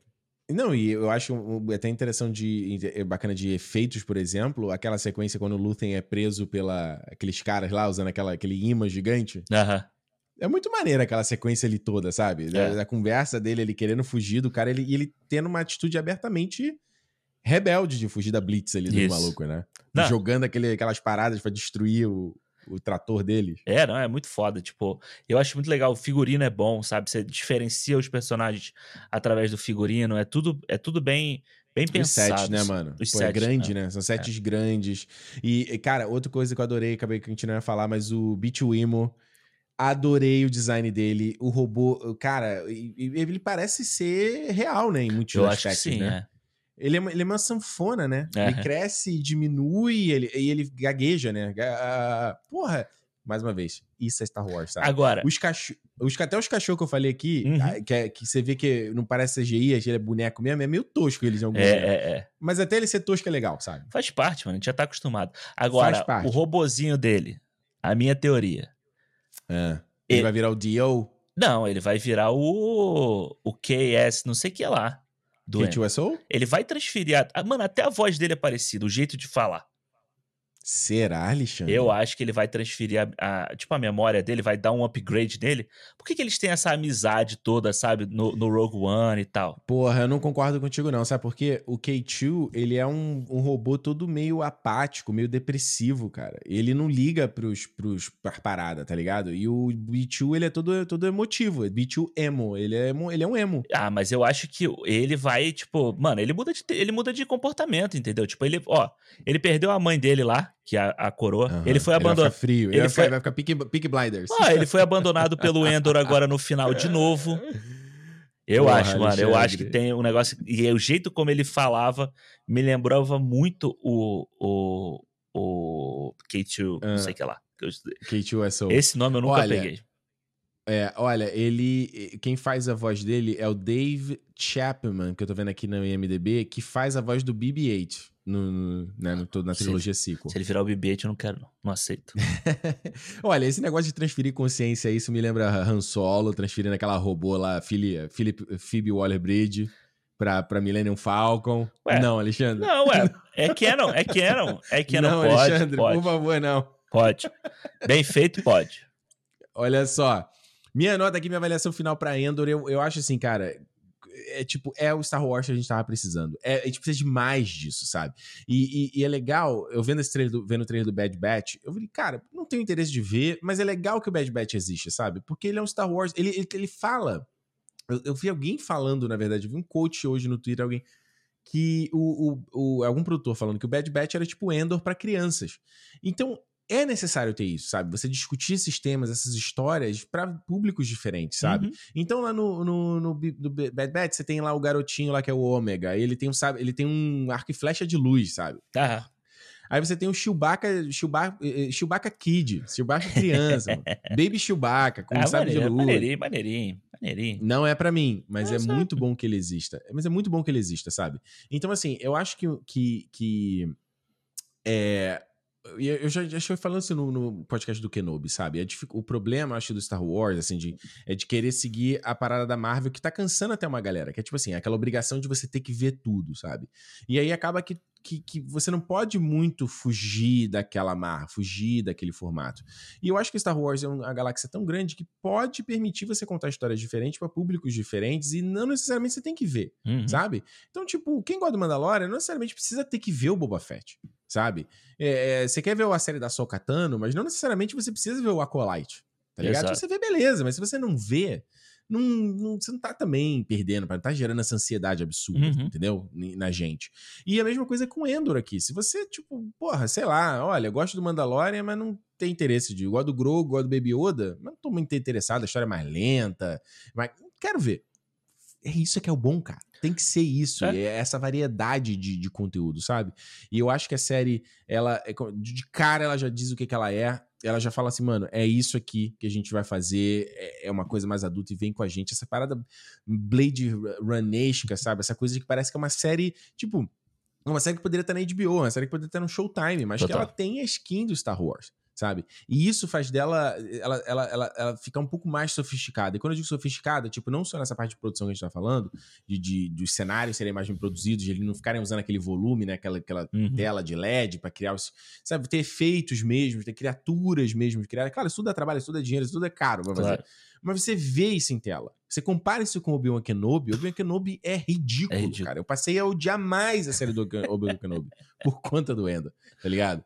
É, é, e é uma. E, não só isso, um texto que acompanha a parada. É um texto que discute, tem um monte de tema. tem- ele, ele discute vários aspectos de fascismo. Ele discute várias, vários aspectos da opressão. De que não, o Império não é só Darth Vader, não é só Papatini, não é só Stormtrooper, não é só Piu Piu Piu, não é só TIE Fighter. Isso é legal, mas tem todo um outro aspecto maior que você pode dar mais substância pra Star Wars, sabe? E é isso que eu, eu, eu hoje, ficando mais velho, eu sinto falta de ver isso, porque é um universo muito rico e que ele propicia isso, sabe? Então é bom você ver contra todas as expectativas. Se eu tivesse feito um bolão e apostado, eu teria me ferrado. Porque eu nunca imaginaria que Acho eles que todo mundo. despenderiam. Não é? Eu, não, eu não- nunca imaginaria que eles despenderiam dinheiro, tempo, sabe, pensamento, esforço na série do Endor. E não teriam feito isso numa série do Obi-Wan Kenobi, sabe? Eu nunca imaginaria isso, sabe? Volto a dizer, eu acho que é- o, o, o Endor, ele. Não vou me estender muito, não, tá? Só tem um Uhum. probleminha realmente de, de fôlego. Eu acho que realmente é, muitos personagens ficam sobrando, principalmente na, na segunda metade, né? Nos seis últimos episódios ali, os personagens ficam indo de um lado pro outro e parece que a coisa não tá avançando, falta um senso de urgência pra história. É, mas eu tô muito animado para a segunda temporada. Pra mim, Endor é quatro estrelas. Boa. Boa série. Boa. É, mano, eu acho que isso é interessante você que tava falando, né, de, dessa coisa de você ver Star Wars, ou, tipo, você vê ou não vê o que você quiser, né? Que eu acho que é meio que o que funciona quando você tem boas histórias em quadrinho, né? Você pode ler o Homem-Aranha sem você precisar ler todo o universo da Marvel. Você pode ler Capitão América sem entender o resto, entendeu? Você pode ler essas coisas. Então eu posso, a partir de hoje, querer só ver o universo Cassian Andor. O Cassian Andorverse. Sabe, Fechou. vou ver Endor 1, vejo Endor 2 e acabo em Rogue One. Eu não preciso ver o resto de Star Wars se eu quiser ou não. Se eu me interessar, não. eu continuo vendo ou não. Entendeu? Então, tipo, eu acho que isso, é, eu acho isso interessante, sabe? É, pensa, dito isso, cara, eu acho que isso que você falou, mano, né, se alguém tivesse que apostar que a série do Cassian Andor ia ser uma parada que todo mundo ia falar bem, sabe? Que tá aí indicado a já o Critics' Choice Award, sabe? É um monte de prêmio e tal. Ninguém apostaria uhum. nisso, sabe? Eu acho que. Nunca. Ninguém nunca apostaria que, tipo, você vai ter uma série do Senhor dos Anéis no mesmo ano e a série Cassian vai ser muito melhor do que a série do Senhor dos Anéis. Entendeu? Porra. Caralho, Alexandre. Caraca. É tipo assim, é, é, é, a NBA, cara, e a Liga Juvenil. É, não tem é, como. É, o, é tipo, é o Marrocos que chegou na, na quarta de final da Copa, entendeu? Que ninguém ia apostar. Data a porra do podcast mesmo, seu filho da puta. Não, Vai, não datei. Mesmo. Não aconteceu? Aconteceu, ué. Um dia isso tá aconteceu. Bom. Tá bom. Na Copa que passou há não sei quantos meses atrás, é, é a mesma coisa. Mas, tá cara, eu acho, eu acho foda. Acho o Diego Luna muito foda, sabe? A gente, ele tá bem pra cacete na série inteira. Você vê essa expressão dele, que ele tem uma cara meio fria, assim, né? Muitas, muitas horas, mas quando ele tem que, tipo, bater de frente lá com o, com o Andy Serkis, você vê, tipo, que ele tá, tipo, né, que, que você vê a emoção dele ali no final, todo, toda essa coisa, mas eu acho que ele traz uma frieza que esse tipo de personagem precisa, que é o Borne do, do Matt Damon, ele também precisava ser aquela cara meio apática o tempo inteiro, sabe? Eu acho que ele tá muito bem, acho que o Stellan Skarsgård, Stellan Skarsgård é... Diego Luna é produtor, né? Ele produtor é produtor, é. Ele tá muito bem, sabe? A gente viu, porra, ele no Duna e ele vê ele agora, sabe? É uma personagem totalmente diferente. E, porra. Eu adoro cenas Skarsgård, cara. E a cena dele, para mim, a cena dele, no primeiro ou no segundo episódio, não me lembro qual que foi. Que ele tá na nave. Ou no terceiro, pode ser também. É que ele tá na porra. nave dele e ele bota a peruca e ele vira outra pessoa, é do caralho, entendeu? Tipo assim, é, um, é, é saber atuar. É, é a, a, atuação e a direção ali funcionam juntos muito bem, porra. Depois ele tem aquela cena lá dele na nave, que ele tem um, tipo, um, sabre, um raio de sabre de luz, sei lá que porra é aquela na nave. Do caralho, muito foda. E você vê como o estilo dessa cena é filmada no mesmo estilo é. da cena do ataque das, dos X-Wing do Rogue One. Aquelas as câmeras hum passando por trás da, das, do, dos canhões. Essa, essa movimentação ah. de câmera é muito parecida. Eles Legal, fazem bem ó. parecido ali. Então, Verdade, então, tipo, eu, razão. cara, eu gostei muito do, do Endor. Eu acho que o Endor, para mim, junto com The Bear e com Severance, para mim, são as séries que eu mais gostei esse ano sabe? Acho que é realmente um. E é uma surpresa. É foda quando é surpresa, assim, sabe? Tem o fator surpresa? Tem, sabe? Mas eu acho Ele que. Aí é... aumenta, né? Ganha até uns é, pontos, né? Mas eu acho muito Porque foda. Tua, tua, régua tava tão lá embaixo, né? E o cara, no meio de uma série de Star Wars, ele dizia assim: ah, como é que a gente vai chegar, chamar isso aqui? Não, a gente vai chamar de guerra. É guerra, entendeu? O que a gente pratica, o que os rebeldes praticam é guerra. A princesa Leia vai praticar guerra. Entendeu? É, eu Nossa, acho isso. E que você falou do filme do Marighella, né? Tem uma a cena do filme, aquela cena mais icônica, né? É a mesma coisa, né? É a mesma coisa, né? Então eu achei foda, é a mesma mano. Coisa. Eu dou. Cara, eu vou, eu vou dar cinco estrelas pro Wendel, sabe? Porque. Mesmo com. Mesmo que tem os problemas dele ali e tal, não sei o que, eu acho que é uma puta experiência para quem gosta de Star Wars e para quem não gosta, para quem gosta de, de filme de, de espionagem só, essas coisas, vale a pena ver também. Funciona muito bem. Maneiro. Tomara porra, que a segunda temporada tipo, né? seja boa, né? É, vai ser, né? Vai é. ser. Os caras fizeram um projetinho muito, muito. Eu achei que já estava filmado, inclusive, mas não, né? Ela já tá, ela tá sendo filmada agora, né? Tá sendo filmada. O que é legal, né? Se eles pegarem o feedback. Se bem que não, não dá pra saber de audiência, né? Essa série. É. Tipo assim, você não. Eu, pelo menos, não, você não vê online a galera falando do Endo. Mas agora pro final, né? Que eu acho que o pessoal foi acordando e foi vendo mesmo. Mas ainda é muito pouco, assim, né? Então, não sei se de repente o, a, as críticas estão positivas e, e vi premiação, a Disney até libera um pouco mais de grana. É. Pra, né? Porra, faz mais, melhora aqui aquela cena que você cortou, coloca ela de volta, né? E faça um bagulho maneiro, assim, né? Mas o problema também é você joga mais holofote na produção, né? Que a produção do Endor então. da primeira temporada, ninguém cagava, todo mundo cagava e andava. Essa porra tá sendo filmada. Lembra, lembra aquele, aquele, aquele Sizzle Reel que eles liberaram numa. Acho que no evento de investidor, É. numa D23. Lembra? Nossa, eu li aquilo e falei, gente, mas não tem o menor interesse nessa história. É, ninguém tava nem aí. Agora as pessoas estão de olho, entendeu? Então, tipo, como isso vai afetar não só a produção, mas, tipo, o caminho que vai, entendeu? Tomara que o Tony Gilroy já tenha, tipo, essa história toda feita, né? Ele agora só tá Uhum. botando do papel pra, pra tela mesmo, pra que a gente não perca esse senso de, tipo. É um Star Wars independente, né? Vamos dizer, botar assim. É um, um Star Wars que vai, que vai os competir. níveis de efeito especial, maluco. Pô, é ruim, hein? É, o Star Wars. quase, né? A gente pode botar, vai, vai lá no Spirits Award. Lá, Ah. e você, você gostou de Endor? Você ouviu que o programa e não tinha assistido a série ainda? Você vê, a série é bacana, mano. Vale a pena, mesmo se você não for super versado e iniciado em Star Wars. Dá pra ver de boa, cara. Porque é uma história boa, independente, que tá no universo Star Wars. E tem que ser mais isso aí, que isso aí que é bom pra caramba mesmo, sabe? A gente gosta do fanservice, Isso. mas quando também não tem. Pô, aliás, eu digo mais, hein? Esse negócio do fanservice, digo mais, hein? Volto a dizer que tem que ter o Papatini sim. Sabe por que que seria legal? De dar uma oportunidade do Ian McDiarmid fazer algo diferente no Palpatine. Entendeu? Não precisar fazer o mesmo. entendeu? Ser uma coisa mais. Política, sei né? mas. Isso, dá uma coisa dele, dele fazer um. Dar uma, pô, mostrar uma outra faceta do Palpatine 40, 50 anos depois, cara, É. do, do Retorno de Jedi. Ia ser muito foda. Imagina cara. mostrar o Olha- Palpatine puto porque, tipo, sei lá, alguma coisa foi destruída. Não, tô- não, o Palpatine tentando ser charmoso com alguém. Tudo bem que aquela cara fudida, mas ele tentando, sabe? Tipo, tentando apaziguar, fazer ele sendo legal com certas pessoas. É. Porra, cara. Sem ser só uma coisa do medo, assim. Cara, tem um... Olha, esse é um fanservice que eu amaria ver em Ando. Tá aqui minha torcida, hein, gente. Tá e que faltou, só rapidinho, a gente faltou a gente falar do fanservice da cena pós-crédito, né? Da Estrela da Morte. Teve cena pós-crédito? E eu não vi. Ah, mentira. Não vi! Ah, puta que pariu, cara.